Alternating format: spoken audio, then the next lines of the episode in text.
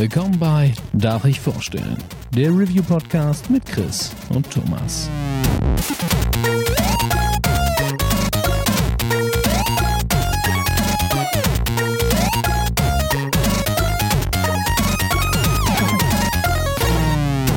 Darf ich vorstellen? Hallo und herzlich willkommen zu einer neuen Folge Darf ich vorstellen?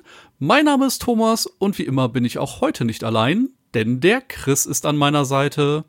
Um Basa, meine Freunde. Um Basa. Des Weiteren heute auch dabei der liebe Dennis aka Turbo Wolf. Hallo zusammen.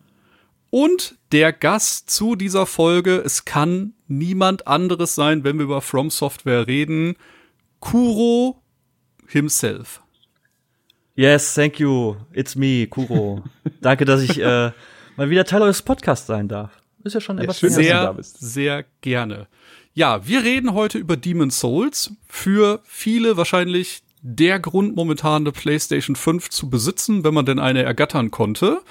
Und ja, wir springen da gleich erstmal mit einem großen Blick in die Vergangenheit rein und sprechen darüber, wie wir das damals wahrgenommen haben, wer von uns überhaupt Demon's Souls damals gespielt hat. Und äh, ja, ich glaube, wir fangen einfach mal bei Chris an.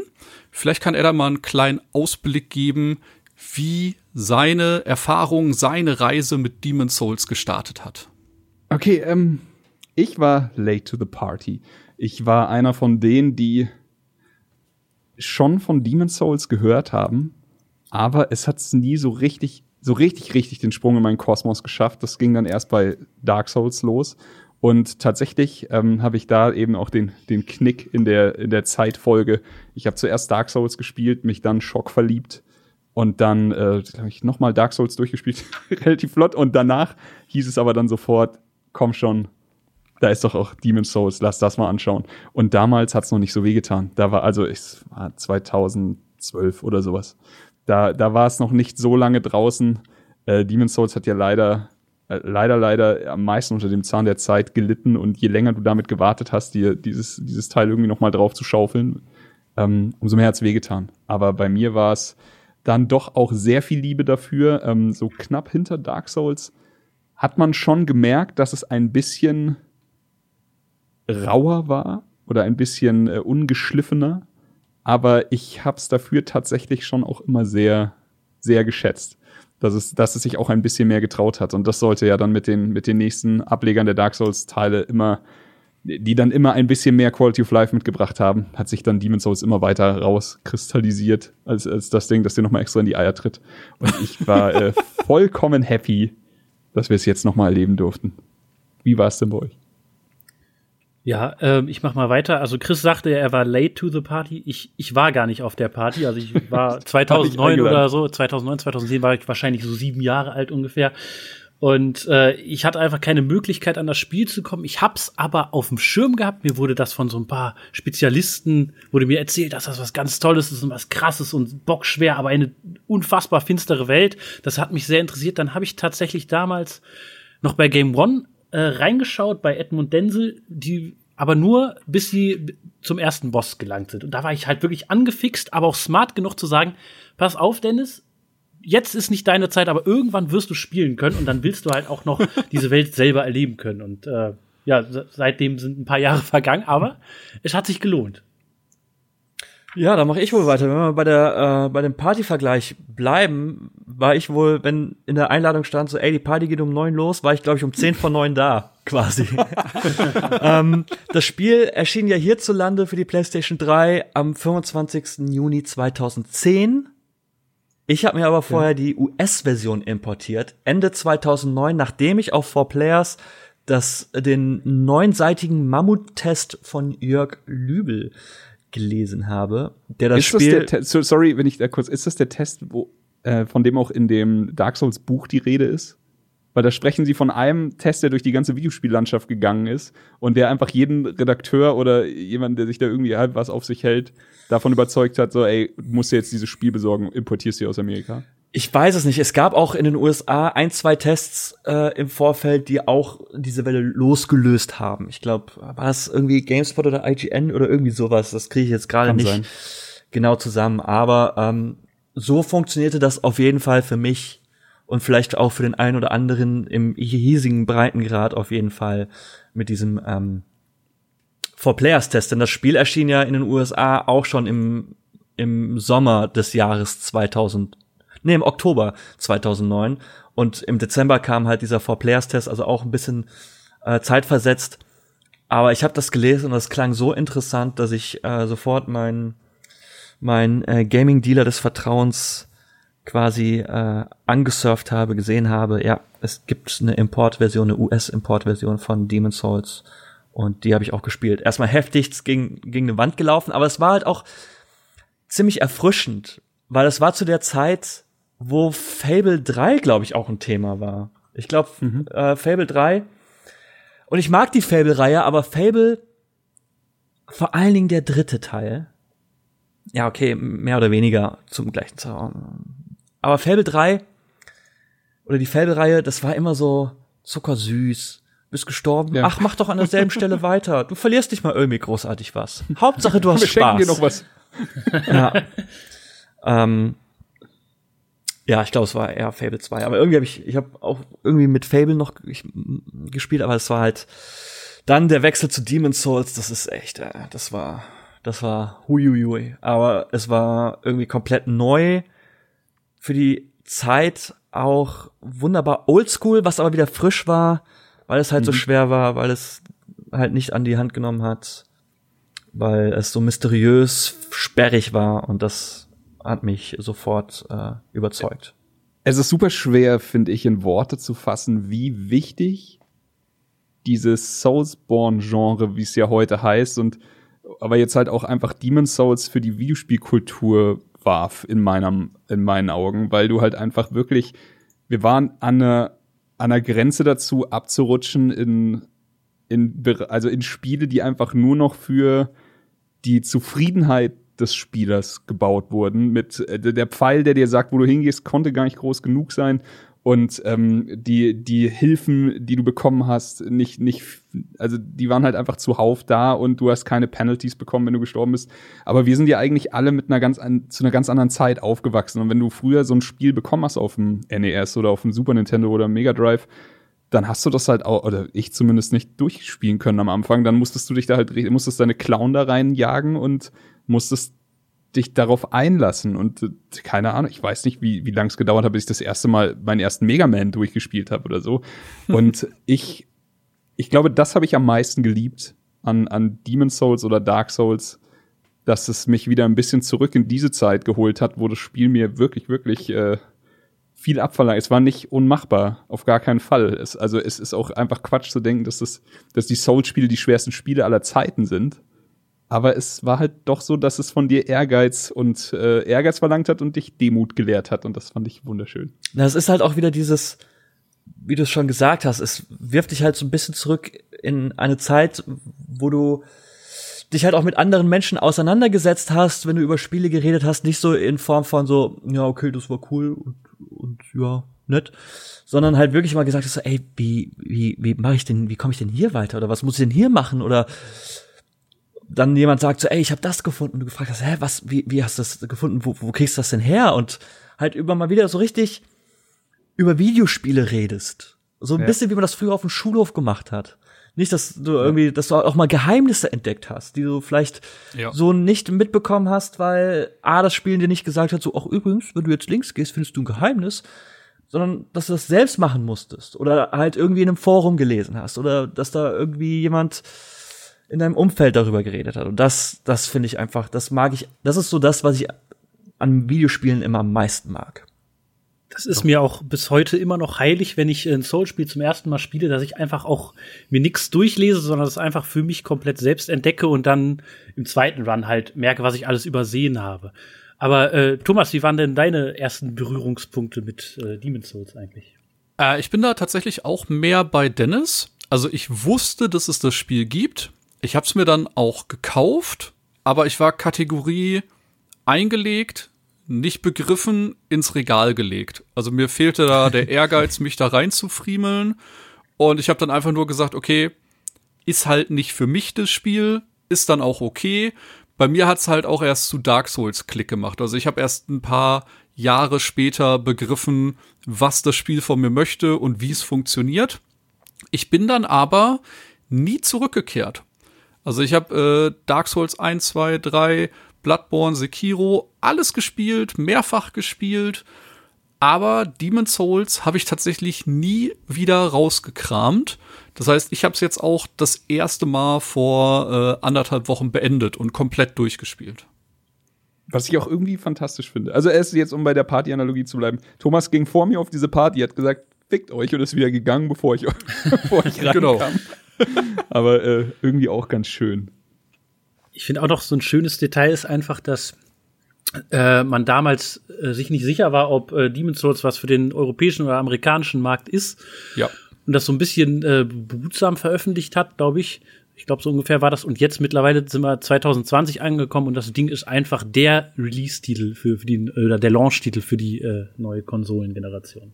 Ja, das stimmt. Ähm, Demon's Souls damals war ja, und das merkt man, glaube ich, am meisten daran, wie diese, dieser, also Veröffentlichungszirkus gelaufen ist. Ich weiß nicht, das Spiel hat ja, glaube ich, drei verschiedene Publisher, oder? Je nachdem in welchem Land. Und ja. ähm, am Anfang, also es, es, ich hatte das bisschen geschmökert in diesem You Died Book. Was ich, also das ist zu Dark Souls oder zu der Soulsborne Geschichte gibt's wirklich fantastische Literatur mit wundervollen Anekdoten und sowas. Und in einem davon steht eben die Geschichte, wie wie dieses Spiel eben damals programmiert wurde, eben Sony exklusiv und dann wurde es dem Sony Boss wohl gezeigt und der hat's, ähm, also der hat halt auch, wie, wie Thomas einfach nicht verstanden, also wahrscheinlich war es noch schlimmer, weil er halt einfach, er hat nicht an das Spiel geglaubt. Er hat einfach nur gedacht so, das ist ja schon ein großer Quatsch. Ja, okay, jetzt haben wir es ja, es ist halt schon entwickelt und dann ähm, keine Ahnung, ich, ich weiß, ich krieg's sicher nicht mehr zusammen zu sagen, wer es wo, wer, wer hat's in, äh, hat Atlas das in Amerika? Atlas in Amerika und Namco Bandai hier. Ja, genau, und äh, naja, es kam dann raus und dann war es einfach wie, wie Kuh schon erzählt hat. Im Endeffekt waren es Internet, Internetforen, es waren dann äh, vielleicht mutige Pionierredakteure, die da drin dann wirklich was gesehen haben und das der Welt dann mitteilen wollten. Aber das Studio dahinter, also das Sony hat hatte jetzt nicht den, das krasse Vertrauen, dass das so ein Brett ist. Und dann, ähm, ja, der, der Rest ist Geschichte. Dann wurde das halt wirklich unter der Hand ein Riesenhit und äh, mit Dark Souls ging es dann halt einfach, äh, ging die Volksgeschichte einfach nur weiter und nicht mal Dark Souls 2, das ja dann doch irgendwie so eher das Le Frisur der Dark Souls-Reihe ist, äh, hat, hat Dark Souls auch nicht das Genick gebrochen und ja, jetzt ist, äh, wie Dennis schon sagt, am Ende sind wir jetzt da angekommen, dass du dich fragst, ähm, wie viele Launch-Titel gab es bisher, die krasser waren als Demon's Souls? Super Mario World. Ja. Guter also Super Mario mal, 64. Du kriegst, ich krieg aber keine fünf hin. Tetris. Sonic. Nee, Sonic ist bei mir nicht dabei. Bei mir ist es tatsächlich. Rich Racer. Wir haben uns, da, wir haben uns drüber unterhalten. Nee, Rich Racer ist auch nicht dabei. Bei mir wäre dabei äh, Super Mario World, Mario 64 und oh fuck, einer fehlt mir jetzt Ey, noch. Tetris auf jeden Fall. Tetris ist klar, aber ich meine jetzt mal wirklich, das Ding ist. Äh, aber gut, ich habe mir die Frage tatsächlich aufgeschrieben. Kann man sagen, dass Demon's Souls 2020 ein Launch-Titel ist? Ja. ja oder weil wir dann irgendwie in, nee, aber das gab's ja schon mal oder es ist ja nur ein Remastered oder sowas? Ja, oder das kann man davon reden. Das gab's schon mal, aber ich finde, auch wenn Bluepoint ähm, quasi ein Spiel genommen hat, das es schon gibt die haben da einfach so viel Fleiß investiert, die haben da so viel reingesteckt, dass das Spiel halt eigentlich wie neu wirkt. Also wenn du, ja. wenn du dir das, wenn du dir das anguckst, die PS3-Version und die PS5-Version vom, Re also vom Re Remake. Ja. Klar siehst du, ah ja, okay, die grundsätzliche Levelstruktur ist gleich und äh, das Setting ist gleich und ja, die Kämpfe, das ist alles relativ identisch aber ich finde trotzdem, dass das ist kaum wiederzuerkennen. Ja, genau. Für mich. Sorry? Nee, nee, hau rein. Äh, für mich ist so ein Launch-Titel, da ist ja auch wichtig, dass der mir die Konsole näher bringt. Was kann die Konsole? Und das ist halt bei Demon's Souls definitiv der Fall. Also ich, ich sehe die nicht vorhandenen Ladezeiten, ich sehe die, die Optik, die 1A ist äh, den Sound, die, die Haptik mit dem Controller, können wir später noch drauf eingehen. Mhm. Und das ist alles, wo ich sage, ja, ich äh, fühle mich sehr willkommen auf der PS5 und äh, deswegen ist das für mich ein Launch-Titel. Also ich muss Wenn sagen, man sieht, es ist was möglich ist, sorry, dann stelle ich mir die Frage, was beim Dark Souls 1 Remastered alles nicht gemacht wurde. Das ist so, was da für Potenzial liegen Absolut gelassen berechtigt. wurde. Absolut berechtigt, ja. Also du, du siehst bei Dark Souls 1 Remastered, ähm, dass es reicht, damit sich die Leute freuen. Du siehst jetzt bei Demon's Souls, ähm, bei dem Remake, siehst du, was Euphorie bedeutet. Ja, ich wollte eigentlich nur sagen, dass es, also klar ist es kaum wieder zu erkennen, aber wenn man Demon's Souls wieder, also gespielt hat damals, dann ist es trotzdem wie als würde man nach Hause kommen. Ach, das, das ist, bei, bei mir ist es sowieso ganz paradox. Also einerseits ist es so komplett neu, andererseits denke ich mir auch oft so, ja, ähm, klar, ach ja, hier und die, die, die, in diese, an diesem Ort passiert das und das. Oder ja, jetzt kommt gleich das. Aber gleichzeitig ist das so lange her, dass ich auch oft genug so Momente hatte, an denen ich dachte so, äh, was passiert denn jetzt hier gerade? Oder das, das, hier, hieran kann ich mich absolut nicht mehr erinnern. Also es ist, es ist irgendwie, Ja. als hätte ich einen Kater, aber auch nicht so richtig. Und ja, es ist. Du, du, es ist echt, es ist echt wie so ein Episodenfilm, oder? So, du, du weißt dann noch, also ich weiß noch genau, als ich jetzt hier in dem Remake vor dem Boss-Tor vom Flamelurker das erste Mal stand und dann Flashbacks hatte, wie der Typ mit mir den Boden aufgewischt hat damals, vor zehn Jahren. Und ich nur so, heilige Scheiße, jetzt, oh fuck, ich will da gar nicht durchgehen. Aber ähm, ich hatte dann auch sehr viele Stellen, wo ich einfach, da musste ich erst wieder lernen, was passiert. Also Ja. es, mir ist was Dummes passiert. Ich habe mich totgelacht und mich dann drüber, also daran erinnert, dass es mir schon mal passiert ist, genauso. Aber ich hatte es halt nicht mehr auf dem Schirm. Super gut. Ähm, letzter, nur ganz kurz, um das abzuschlagen, äh, letzter Starttitel, den ich noch auf der Liste hatte, war Breath of the Wild. oh, ja. Ja, kann natürlich auch nennen. fand. Aber war das ein die Starttitel? Wii U rausgekommen. Der da ist auf der, sagen, ja, ja, zählt da war es wieder, genau, da war es auch so eine Diskussion. Er kam ja auf der Wii U und der Switch. Für die Switch habe ich ihn mir geholt. Für die Switch war es mein Starttitel. Es War, äh, Und ähm, man hätte es halt auch auf der Wii U spielen können. Aber ja, da will ich nicht äh, päpstlicher sein als der Papst. Für mich ist es auch Nee. ein Starttitel. Genau. Was denn mit Was Wii Sports? Ey, Wii Sport ist ein ja. sehr erfolgreicher Starttitel, sagen wir es mal so. Wenn nicht der erfolgreichste aller Zeiten, ne? aber Ja. ist Halo auch wieder eine eigene Xbox? Kategorie. Ist auf jeden Fall, also, ey, ohne Frage ist Demon's Souls gehört auf jeden Fall, Ja. ja, äh, in die Champions League der Starttitel. Genau. Ich denke, bei mir bleibt's Top 5. Aber ähm, nur ganz kurz, du hast vorhin angesprochen, Bluepoint hat sich sehr viel Mühe gegeben. Ähm, wir haben jetzt noch nicht drüber geredet. Demon's Souls Re das Remake ist äh, nicht von From Software gemacht worden, eben von Bluepoint. Die Jungs, die das fantastische Shadow of the Colossus gemacht haben, über das wir, glaube ich, auch in der Runde, Oh. ich weiß nicht, Den Dennis war, glaube ich, nicht dabei, aber ähm, wir haben eher auch mit Kuro drüber geredet und ich glaube, da ist auch der Wunsch entstanden, oder? Dass, dass wir gesagt haben, das ist äh, die hohe Kunst des Remake-Bauens, dass es ähm, einfach mehr Liebe als, als manche Leute in, in zehn Spiele investieren, packen die hier in eins.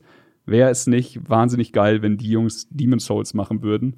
Und seitdem war tatsächlich bei mir in mir drin dieser Wunsch. Der war einfach die ganze Zeit da und der Wunsch war so ein bisschen, bisschen absurd, so ein bisschen mit so einem Lächeln, so ein bisschen mit wäre das nicht geil, wenn, wenn und diese ganze Scheiße. Und es wurde dann einfach immer, immer handfester. Es gab Gerüchte, es gab mehr Gerüchte, dann gab es irgendwie, irgendwer kannte wen, der irgendwo was gehört hatte und irgendwann haben sie dann tatsächlich das erste Mal was gezeigt. Ähm, ich weiß, das, das ist noch gar nicht so lange her. War das dieses Jahr? Nee, es war letztes Jahr. Okay. Letzt, äh, nee, es war, das war sogar, glaube ich, wirklich dieses Ich glaube, Jahr, es oder? war- es war dieses Jahr. Future of Gaming Ding. Genau, und Ja. dann sieht man einfach erst so ein paar Szenen, die nicht im Original-Intro waren. Und dann sieht man aber diese, diese Zombie-Leiche, die, also diesen Untoten, Ja. der da durchs Tal ge geflogen wird. Und es kommt dieser ikonische Soundtrack. Und ich habe einfach nur noch geschrien. Das ja, weil da, war's- war ich war's live dabei. Das war wunderschön, ja. Ich muss gestehen, Ach, Das war Riesenhighlight. ich muss gestehen, ich habe lange nicht daran geglaubt, dass das wirklich passiert. Ja, Also Das, ne? klar, Chris und ich, wir haben auch immer mal wieder drüber geredet und nach Shadow of the Colossus, was halt eins, also das ist so mein Lieblingsspiel aller Zeiten. Oh.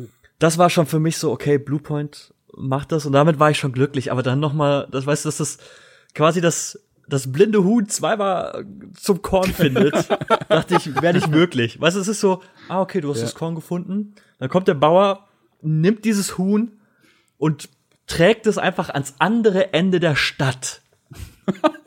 so, so hat sich das für mich eigentlich quasi angefühlt, aber dass es dann tatsächlich äh, Realität wird, hat mich einfach sehr, sehr gefreut.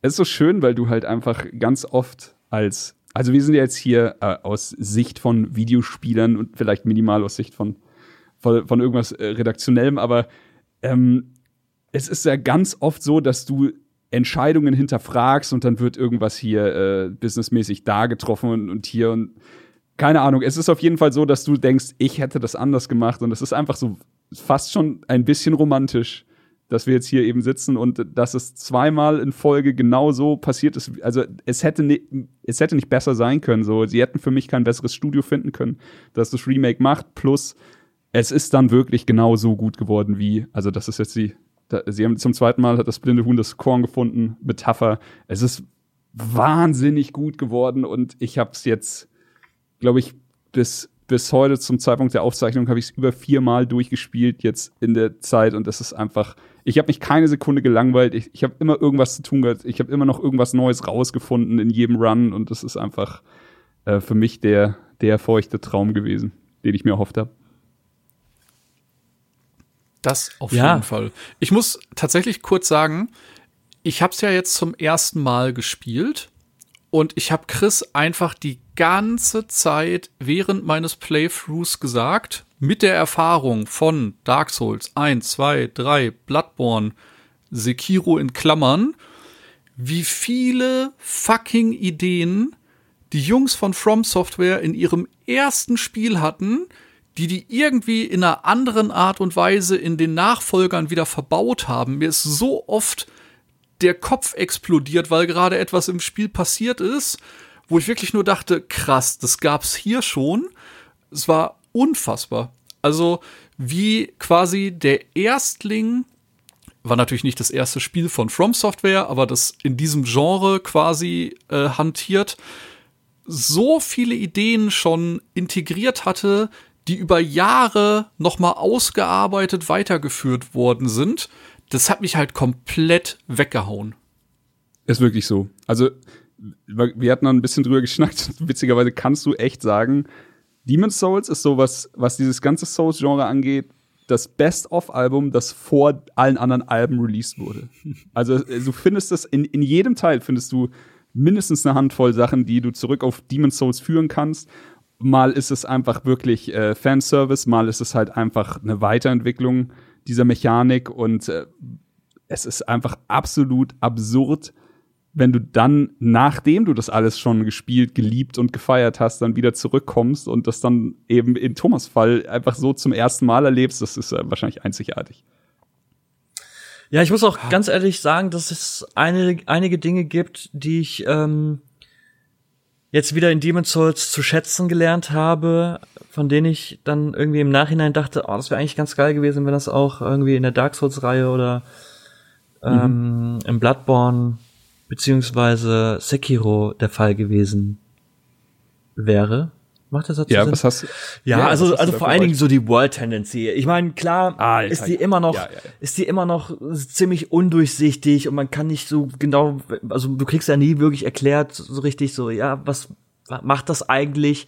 Was beeinflusst das oder wie beeinflusst du das? Und das ist ja alles immer noch sehr, sehr kryptisch. Klar haben die EntwicklerInnen ähm, mit dem, mit dem Remake so ein bisschen die, die Anzeige geändert im Menü, ähm, wie das, wie, wie, wie das dargestellt wird, aber im Endeffekt funktioniert es immer noch genauso wie mit der Ursprungs-PS3-Version. Aber das mhm. ist halt trotzdem mhm. etwas, was halt auch den Wiederspielwert steigert.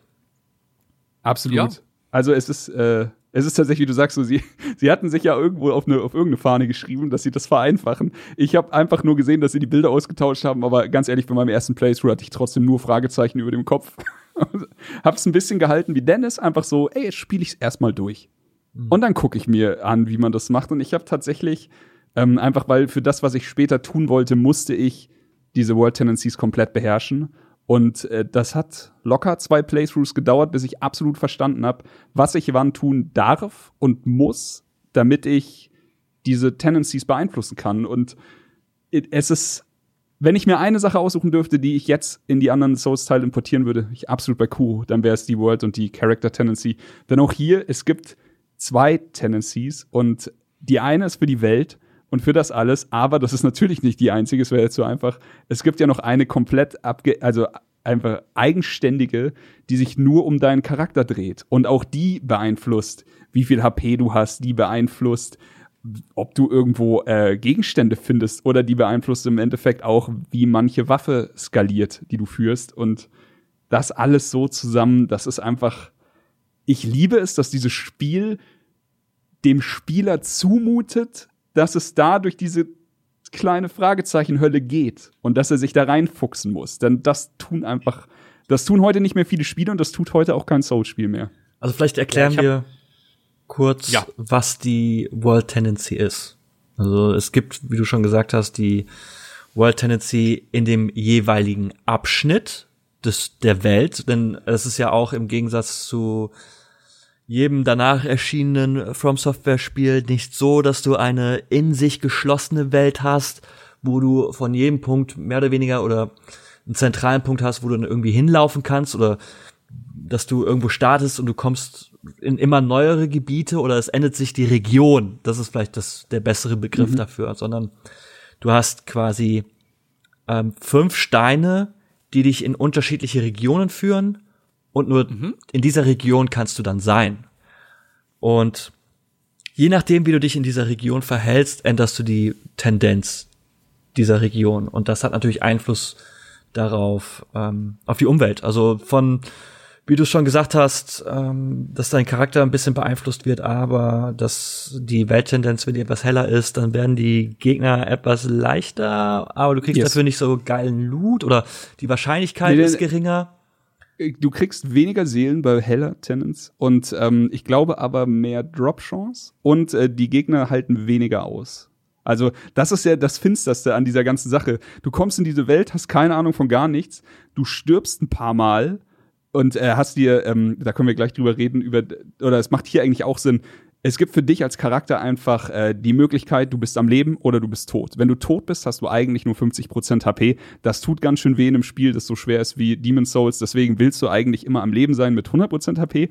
Wenn du mit 100% HP, also als, als lebender Spieler stirbst, veränderst du zwangsweise die Tendenz ins Schlechte. Und wenn du das tust und die Tendenz irgendwann, und das dauert gar nicht so lange, ich glaube nach, nach drei, vier, äh, wenn du auf neutral stehst, drei, viermal äh, dem Ableben, bist du halt auf Pure Black und dann halten die Gegner verdammt viel mehr aus. Sie machen verdammt viel mehr Schaden und es erscheinen auch noch rote Phantomversionen der Gegner, die normalerweise dir das Leben schon schwer machen, die noch mal mehr aushalten und noch mal mehr Schaden machen. Und das alleine ist so herrlich bösartig, dass man es eigentlich nur lieben kann.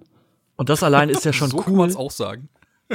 aber es gibt ja auch, also die Umwelt verändert sich ja auch. Ja. Und das ja. ist halt das Geile. Also das, das alles andere ist auch schon cool, keine Frage. Und das ist auch, wie gesagt, Wiederspielwert geht halt durch die Decke für Soulspawn-Verhältnisse. Ähm, aber die Umgebung verändert sich. Es, wie, wie, du gesagt hast, es kommen neue Gegner vielleicht oder vielleicht verschwinden mhm. auch welche, aber du kriegst auch dann ja. Zugriff zu naja, neuen Abschnitten, beziehungsweise kannst du halt dann auch mal irgendwie eine Tür öffnen, die du sonst nicht öffnen konntest. Das ist ja. das Krasse. Also ich glaube, nichts hat mir bei meinem, also das war damals noch PS3, bei meinem ersten Playthrough so den Kopf verdreht wie äh, der allererste äh, Keilstein, zu dem wir uns teleportieren, 1-1 nennen wir ihn, also die, die Steine, die großen Steine sind immer die erste Ziffer, dann kommt ein Strich und dann kommt der, der jeweilige Portpunkt und hier 1-1, also der allererste Punkt. Gleich 10 Meter vor, einmal nach links ist eine Tür, mhm. die ist verschlossen. Und ich spiele das ganze Spiel durch und irgendwann komme ich zurück und die Tür ist offen und ich ich wusste nicht, ich habe sie nicht aufgeschlossen, sie ist einfach offen. Und ich guck dann nach dem Playthrough eben im Internet nach und dann habe ich das erste Mal von, also wirklich verstanden, was diese World Tendenz überall bedeuten. Und in jedem Keilstein, also in jedem der, der Abschnitte, wie Kuro sagt, ist mindestens eine so eine Stelle, die, die dir den Kopf explodieren lässt und das ist einfach so wahnsinnig geil. Das Schöne Und da ist, gibt's halt äh, ganz unterschiedliche Sachen, ne? Entschuldigung. Äh, zum Beispiel kannst du da auch bestimmte Waffen nur erlangen, wenn du in White Tendency unterwegs bist. Also Ja. bestimmte Waffen sind einfach hinter einer Wand. Du hast keine Ahnung, wie du da hinkommst, weil da ein Hindernis ist oder ähnliches. Und wenn dann aber die Tendency des äh, Steins quasi weiß ist, ist das Hindernis plötzlich weg und du hast eine neue Stärkewaffe, Deckswaffe, you name it. Und das ist schon ja krass versteckt tatsächlich. Ja, also meiner Meinung nach die absolut, oder sagen wir, eine der absolut stärksten Stärkebildwaffen ist äh, tatsächlich genau so hinter einem Geröllhaufen versteckt, dass du sie siehst. Denn es ist eine von diesen besonderen Waffen, die nicht einfach nur als, als heller Punkt da liegen, sondern die steckt im Boden und leuchtet. Und du weißt, ich will die rausziehen. Kannst du halt nicht. kannst, kannst scheißen gehen, da liegt ein Geröllhaufen im Weg. Du kannst mal gucken, wie du den wegkriegst. Aber ja, das ist alles so gut. Was ich aber auch äh, sehr schön fand, ist, ähm, du kannst bei deinem ersten Playthrough kannst du es einfach spielen und diese Welttendenzen ja so wahrnehmen und so weiter. Aber spätestens im New Game Plus, so ist es mir zumindest gegangen, habe ich gemerkt, oh, hier passiert was, weil die Tendenzen, die nimmst du mit. Und dann hatte ich halt auch teilweise äh, äh, tiefschwarze oder oder äh, weiße leuchtende Tendenzen und dann habe ich direkt gemerkt, oh, beim zweiten Mal durchspielen hat sich die Welt ein bisschen verändert. Die sind auf einmal NPCs oder Items, äh, Gebiete auf einmal zugänglich und ich bekomme auch teilweise einfach tierisch auf den Sack, weil ich nämlich bei meinem ersten Durchspielen, beim Flame Lurker beispielsweise, oftmals als Mensch gestorben bin, weil ich gedacht habe, haha, mit menschlicher Hilfe ist es, ist es vielleicht einfacher, war dann doch nicht so und dementsprechend ist jetzt das äh, Gebiet beim zweiten Durchspielen noch ein bisschen spannender geworden. Ich so muss ist auch mir kurz, das tatsächlich im dritten Gebiet ergangen. Ähm, da habe ich auch, weil ich mir das Moveset von einem Boss anschauen wollte, halt äh, mein Rufsignal gelegt, damit mich quasi jemand in den Kampf reinruft. Und da war ich dann komplett fertig mit der Welt, weil ich dachte, ich bin vor einem Bossfight. Ich spoiler das jetzt einfach kurz. das ist so herrlich. Ich war gerade mit Chris im Voice-Chat auf der Playstation und ich so, Chris, ich glaube, ich bin gerade vor den Man-Eatern. Das ist der Boss von 3.2. Und äh, ich so, ja, ich guck mir jetzt mal das Moveset von denen an. Leg mein Summon-Sign und dann plötzlich so, You have been summoned to another world. Ich so, oh, nice. Und dann suddenly, as a Black Phantom. Und ich so, hä? Moment, was passiert hier? Und dann war ich halt ähm, dieser obligatorische Mönchkampf im Gebiet 3.3, das werden viele aus dem Internet schon kennen, aber es gibt halt in 3.3 die Möglichkeit, dass wenn jemand den Boss herausfordert, er einen PvP-Kampf gegen einen anderen Spieler hat. Also ähnlich wie es später bei Mirror Knight auch nochmal gemacht wurde. Und da war ich halt so, what the fuck passiert hier gerade? Und dann habe ich halt mit Chris gesprochen und den Kampf gespielt.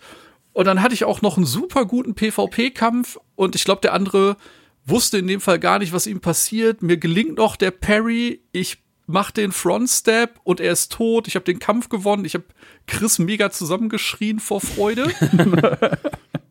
und dann bin ich halt wieder vor dem Bossraum. Aber ich habe es halt nicht miteinander in Verbindung gebracht und dachte, ah, okay, dann gehe ich jetzt einfach durch den Bossraum, weil da ist ja dann der Kampf, weil ich wusste nicht, wie das mit dem Summon funktioniert. Das hat mir Chris erst danach erzählt.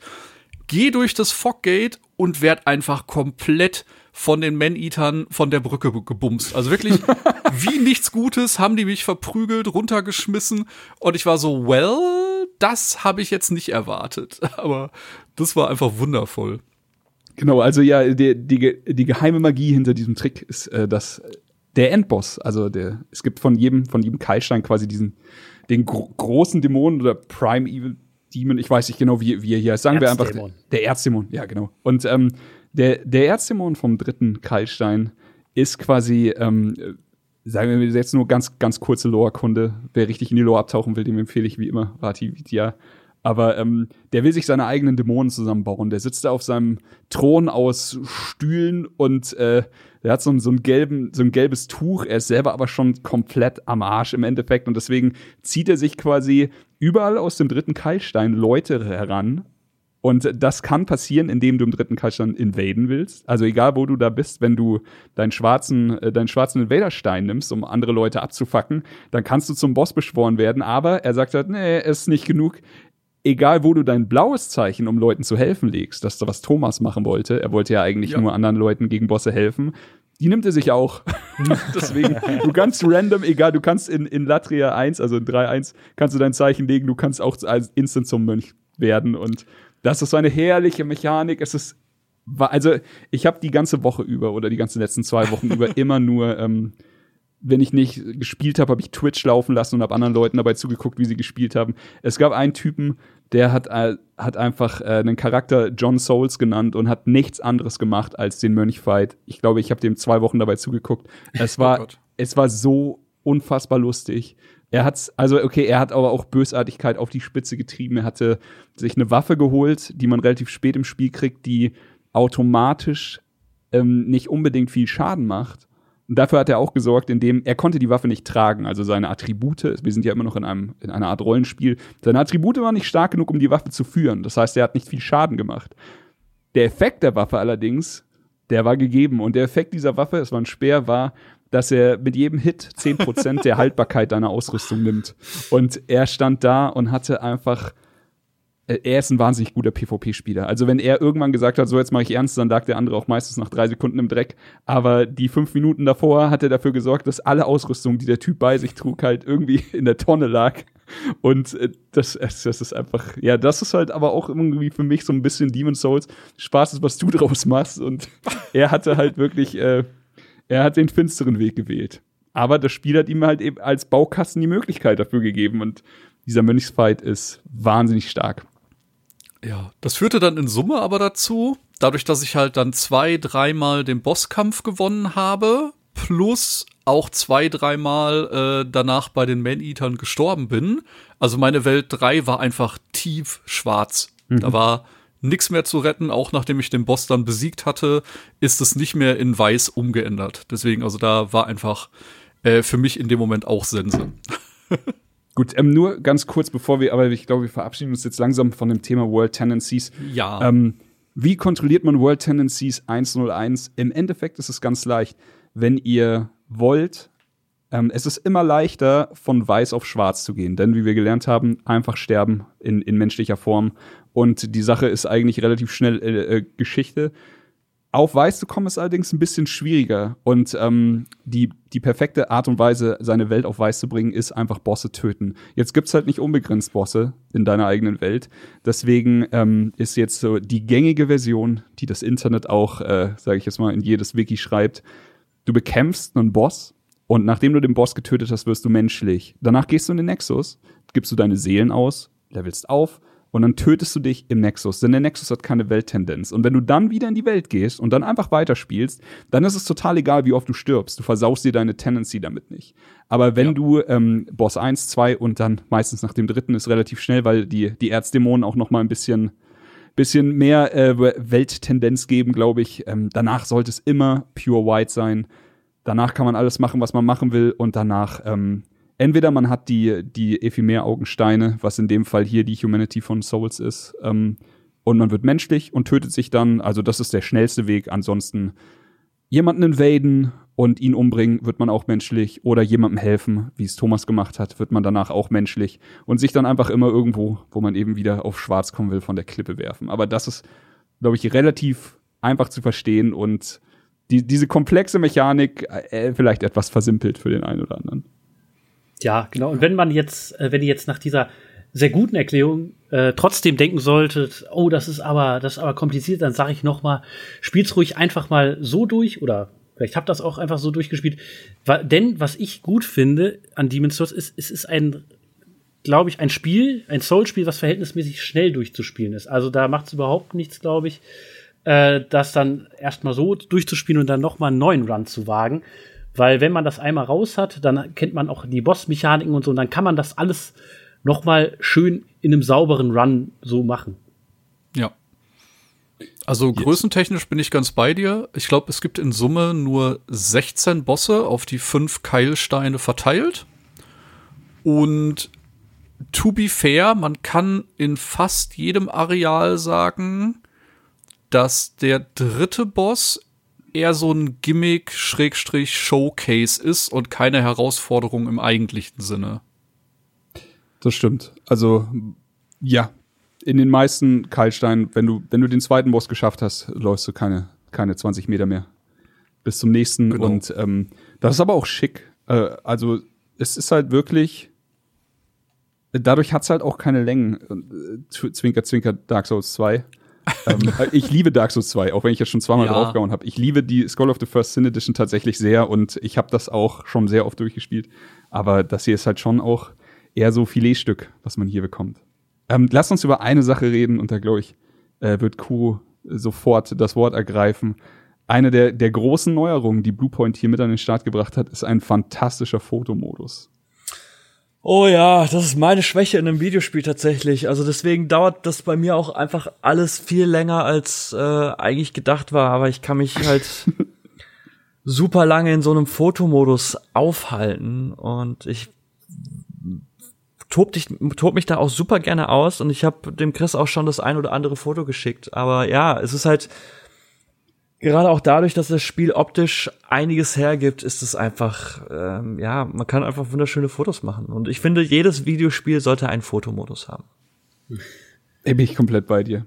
Also es ist auch einfach klar, du kannst dich jetzt drüber streiten, ob äh, der Fotomodus, sobald das Spiel off, also sobald man nicht invaded wird, sagen wir es so, ähm, ist der Fotomodus der versteckte Pause-Knopf, den ich aber so gut wie nie dafür missbraucht habe. Es ist ja auch einfach scheißegal, wenn du, du läufst halt einfach irgendwo hin, wo keine Gegner stehen und dann hast du auch deine Ruhe. Solltest du im Fotomodus sein, ich habe es ausprobiert for Science und du wirst, äh, du bist menschlich und du wirst invaded, dann geht der Fotomodus einfach, äh, der geht nicht weg, aber die Welt beginnt sich zu bewegen, während du die Kamera in der Hand hältst und du kannst schön im Fotomodus zugucken, wie einer in deine Richtung rennt und dir das Schwert ins Gesicht schlägt. kannst davon ein Foto machen, bist danach aber tot.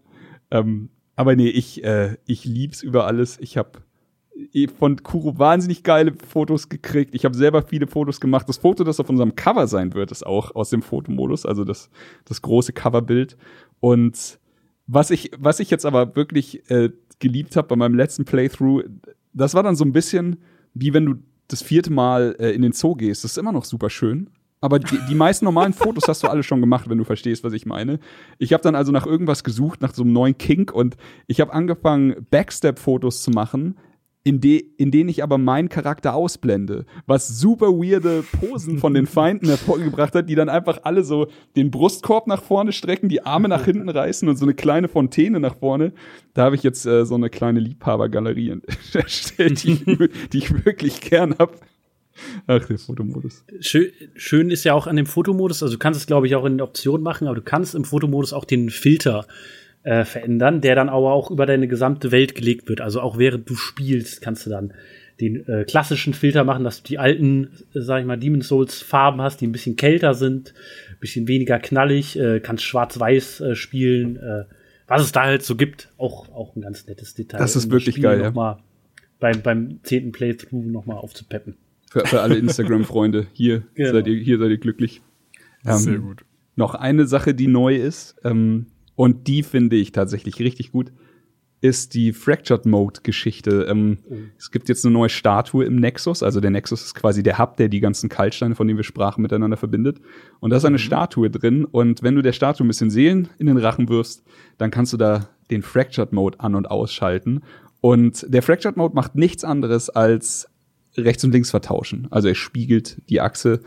Und in meinem Kopf dachte ich die ganze Zeit, naja, so sehr wird mich das schon nicht äh, aus der Bahn werfen, aber falsch gedacht. Das, ich, ich musste, um meine, meine End-End-Endgame-Challenge zu, zu vollführen, musste ich äh, sehr viel Zeit im Fractured-Mode verbringen. Und heilige Scheiße, war ich verloren in dieser Welt auf einmal, die ich eigentlich in- und auswendig kannte. Ja, das ist ja tatsächlich so ein Blue Point äh, Special.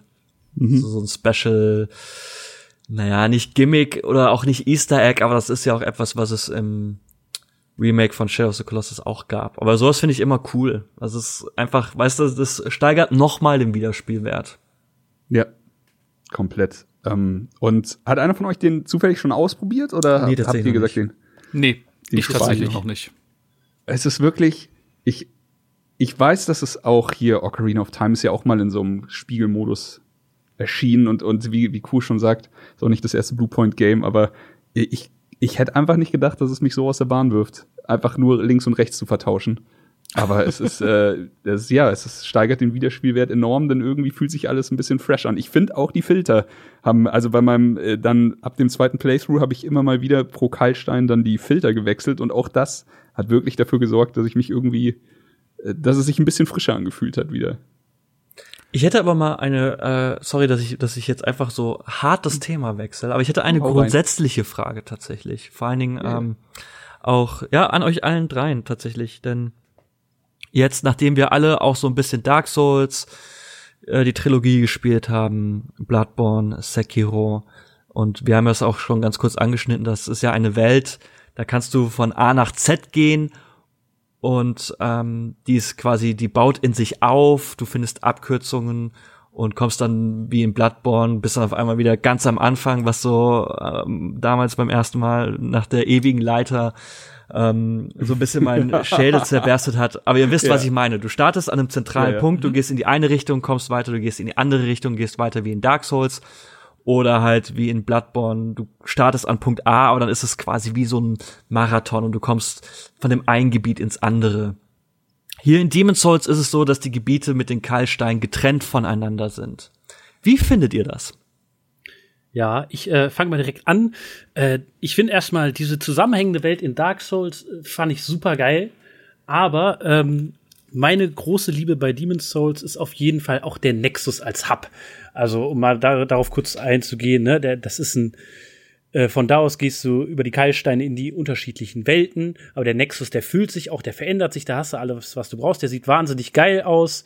Und äh, dadurch, dass du immer zwischen den Welten ganz flott switchen kannst, auch ähm, durch die Schnelligkeit der Ladezeiten, sehr, was sehr angenehm ist, äh, finde ich, ist das Spiel ist das ist es weniger so, dass ich mich an einer Stelle zu lange aufhalte und dann irgendwie äh, unnötig farme für einen Bereich, für den ich eigentlich noch gar nicht gemacht bin. Also ich gehe dann in, in ich gehe dann zum Flame Lurker, merke, ah, da kriege ich noch aufs Maul, dann habe ich mir halt daraufhin einfach mal Welt 4 angeguckt. Und da äh, lief es dann halt besser, dann wurde ich wieder ein bisschen stärker und habe die durchgespielt.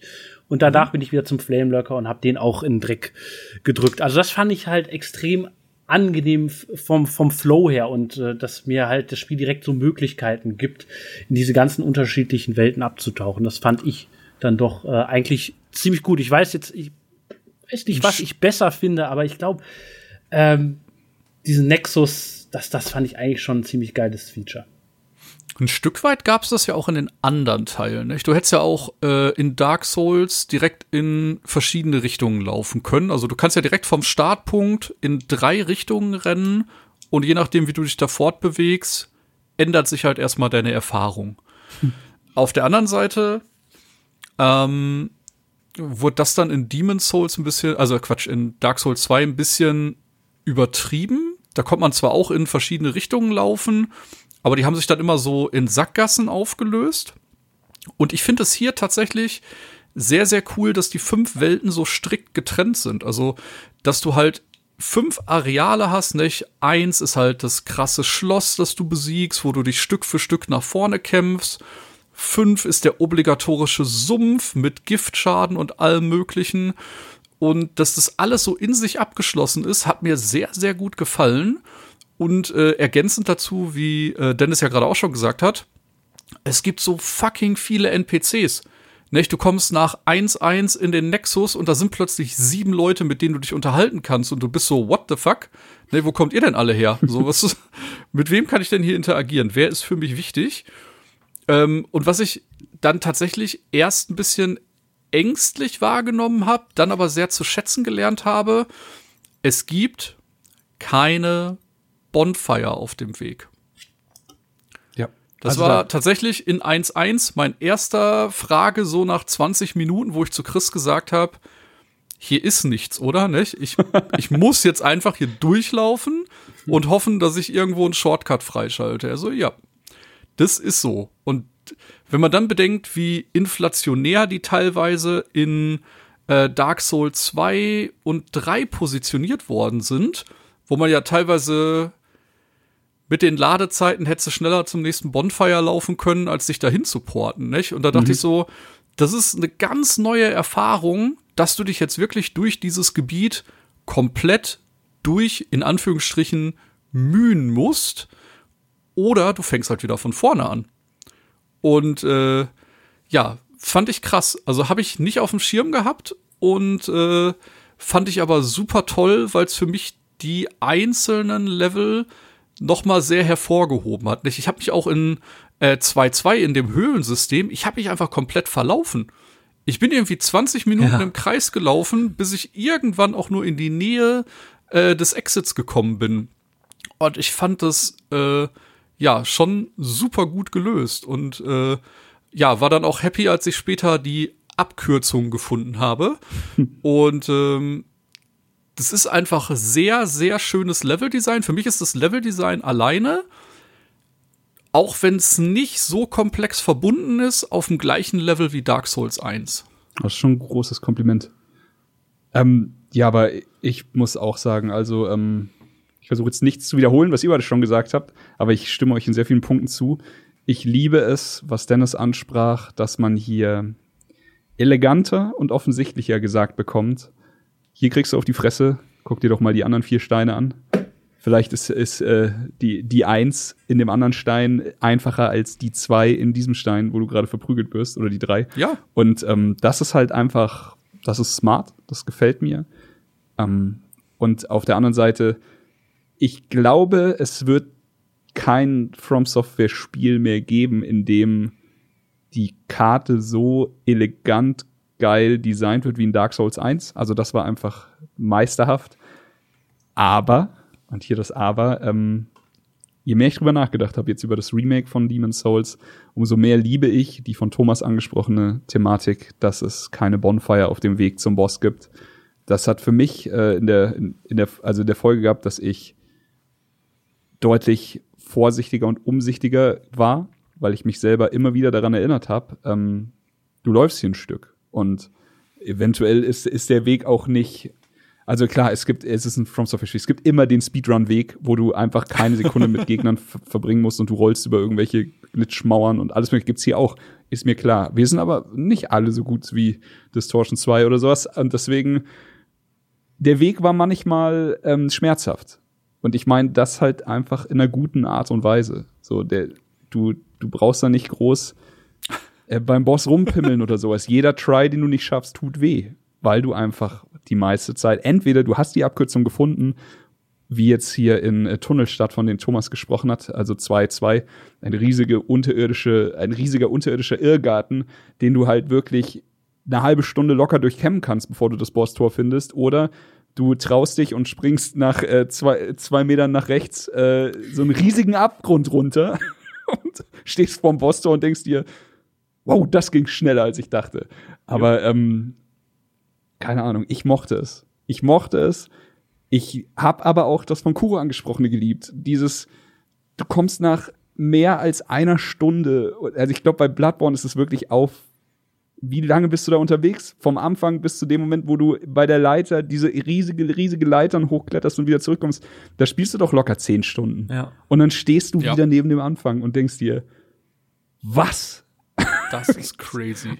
das also, ist halt, äh, da, sowas hast du natürlich dann ähm, nur bedingt in diesen verkleinerten Bereichen von Demon's Souls. Aber ich, ja, vielleicht wäre mein Traum das Best of Both Worlds Ding wir sparen uns einfach die Hälfte aller Bonfire und äh, haben, haben immer ein bisschen was zum Laufen. Ich finde es halt stilistisch einfach so interessant, weil ich durch das Demon Souls Prinzip das Gefühl habe, dass jede Region einfach ein bisschen glaubhafter, ein bisschen epischer und mächtiger daherkommt. Ja. Ähm, mhm.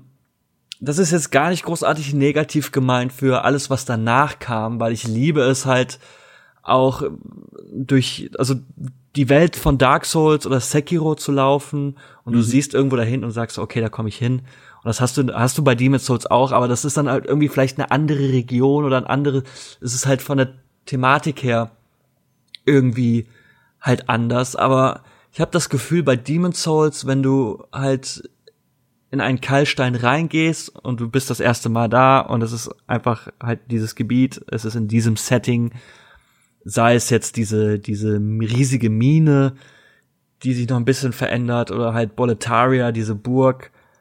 Ähm, ja.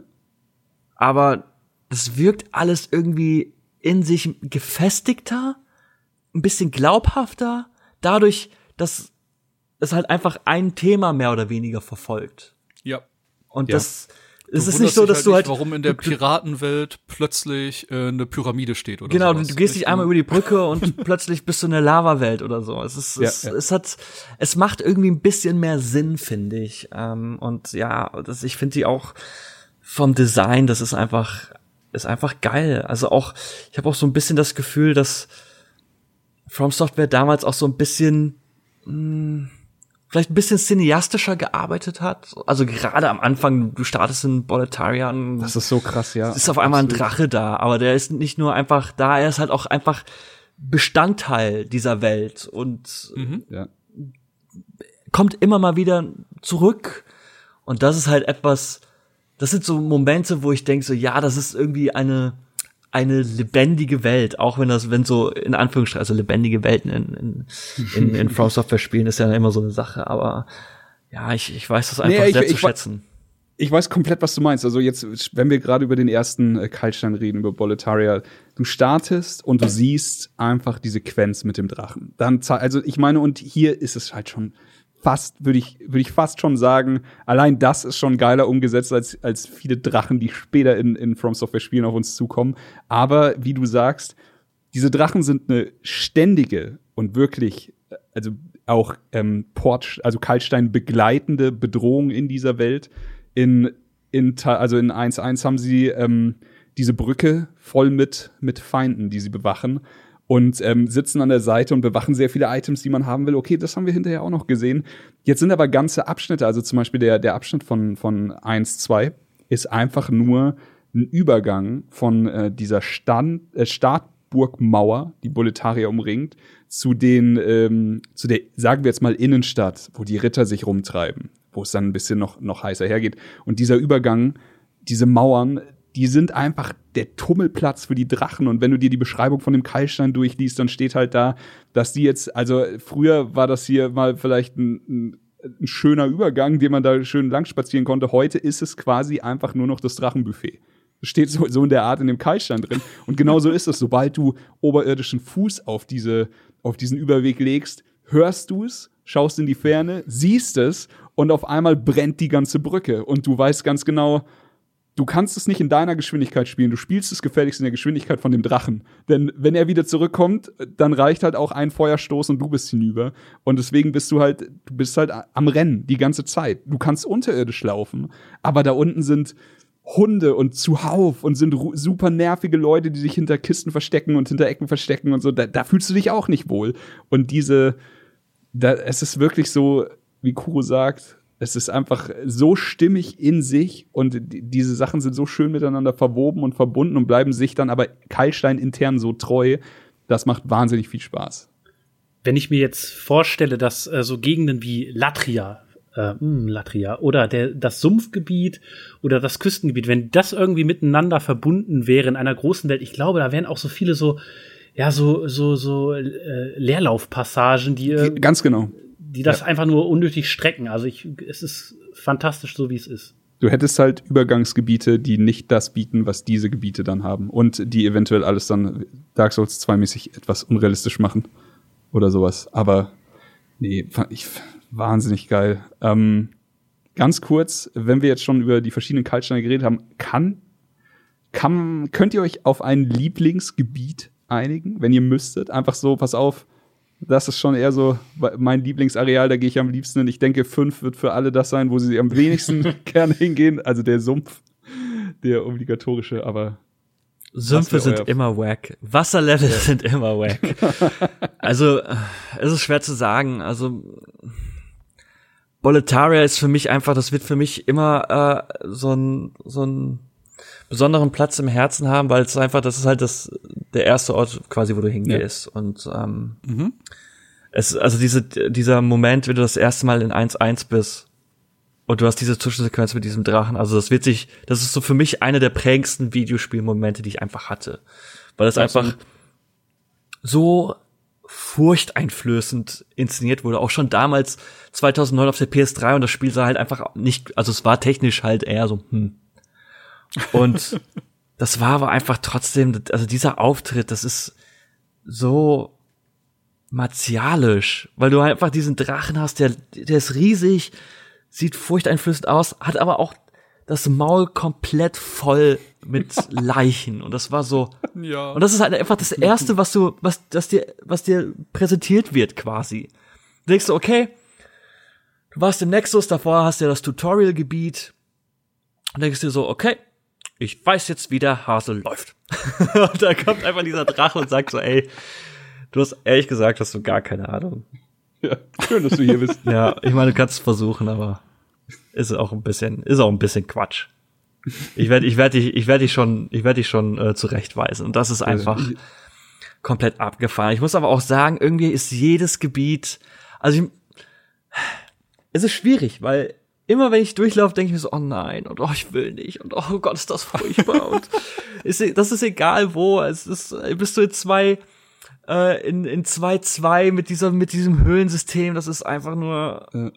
furchtbar. Oder du bist halt in diesem Prison of Cthulhu Albtraum galore und denkst dir so, nein, das muss das sein. Ich will hier nicht sein. Bitte mach, dass es aufhört. Aber es ist halt, es wirkt, egal wo du bist, es wirkt irgendwie immer besonders. Du bist in 4-1, läufst da irgendwie diese Klippen entlang, siehst dann den, weißt du, denkst an nichts Böses, kommst dann irgendwie durchs Tor und siehst dann auf einmal den Ey. Vanguard, der halt im Tutorial dich einfach links und rechts windelweich geslappt hat und der steht da einfach nur. Das ist nicht mal ein Boss, er steht, steht einfach rum, da ja. einfach nur. Und als wäre das nicht schlimm genug, fliegen da in diesem äh, im Himmel auch noch riesige Rochen durch die Gegend, die dich auch noch angreifen. Und das ist auch dann einfach so für dich so, nee, ich will hier eigentlich nicht sein, aber die Neugier ist dann immer größer. Also so, ich habe so jede, also für mich ist irgendwie jedes Gebiet ist gleichzeitig so, nee, ehrlich gesagt habe ich hier absolut keinen Bock, mich jetzt durchschlagen zu müssen, aber gleichzeitig ist es so, oh, irgendwie ist es schon geil. Ja. Außer der Sumpf. genau, außer der, Außer alles der außer der Sumpf. Genau, es ist, es ist aber auch wirklich, wie Kuro sagt, schwierig.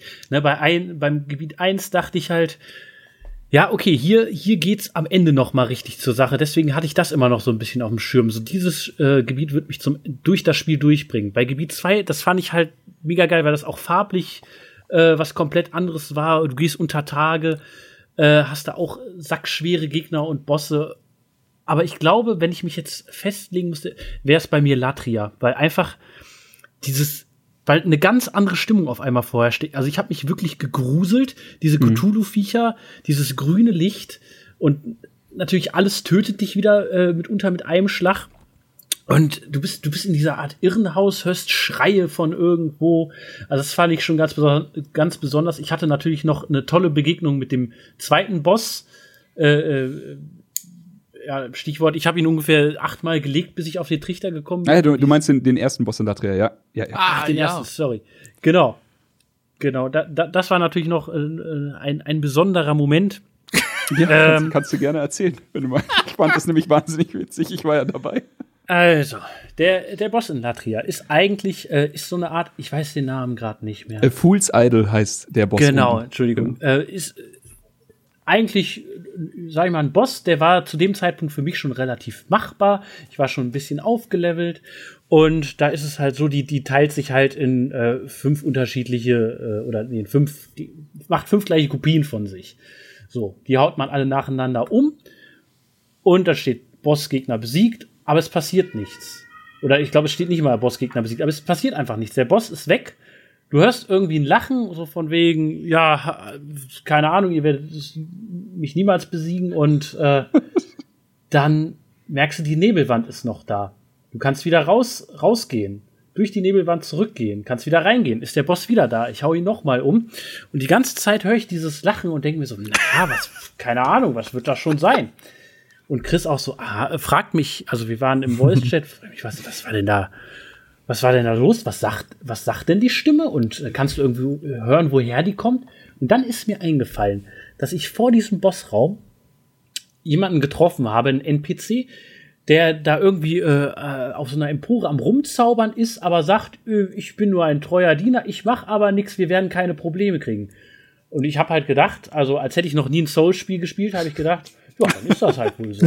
Und hab überhaupt nicht, hab überhaupt nicht die Verbindung dazu gesungen, dass dieser Typ, dieser Drecksack, die ganze Zeit dafür verantwortlich ist, dass der Boss wieder aufersteht. Also gehst du hin, haust ihn um und dann bleibt der Boss auch liegen am Ende. Also, bis ich da mal drauf gekommen bin, meine Güte. Ach, Aber das, ist das sind so Ich schöne geliebt. Geschichten, die einem im Gedächtnis bleiben. Herrlich einfallsreich.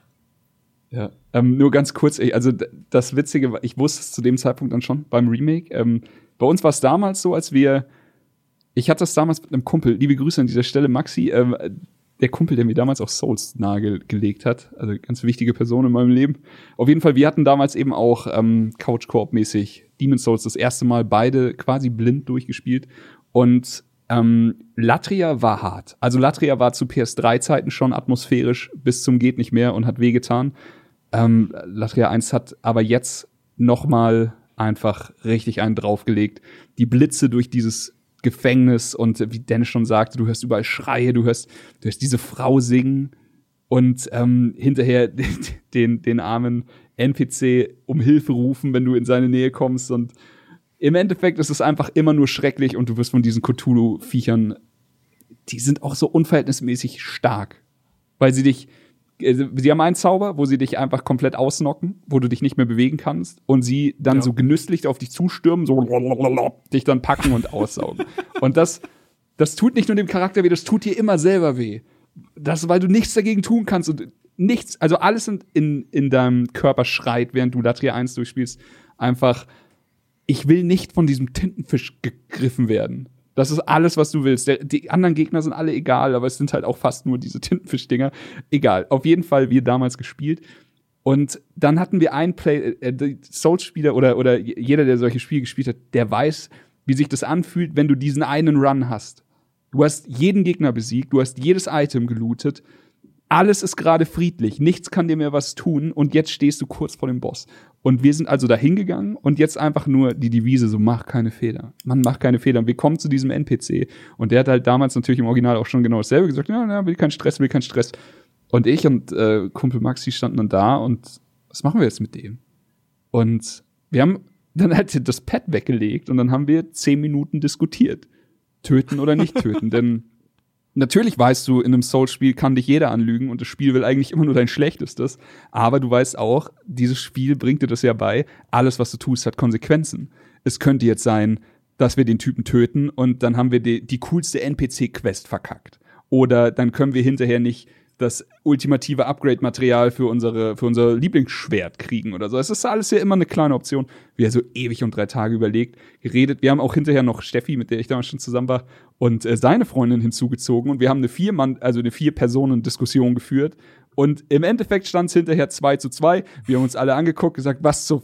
Dann haben wir eine Münze geworfen. Die Münze fiel auf töte diesen Typen. Und äh, dann hinterher, nachdem wir den Boss dann gelegt haben, habe ich gegoogelt und wir alle nur so, heilige Scheiße. haben wir ein Glück gehabt.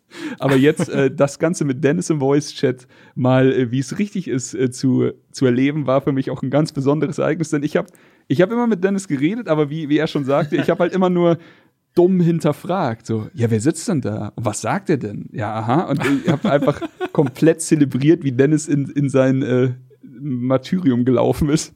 Und hatte die Ja, bei Zeit mir war es ein bisschen anders. Nicht? Ich äh, war auch mit dir im Voice-Chat, aber ich bin dann nach dem ersten Mal äh, direkt hochgegangen und habe gesagt, so, Mann, äh, hätte ich mir denken können, so eine Scheiße.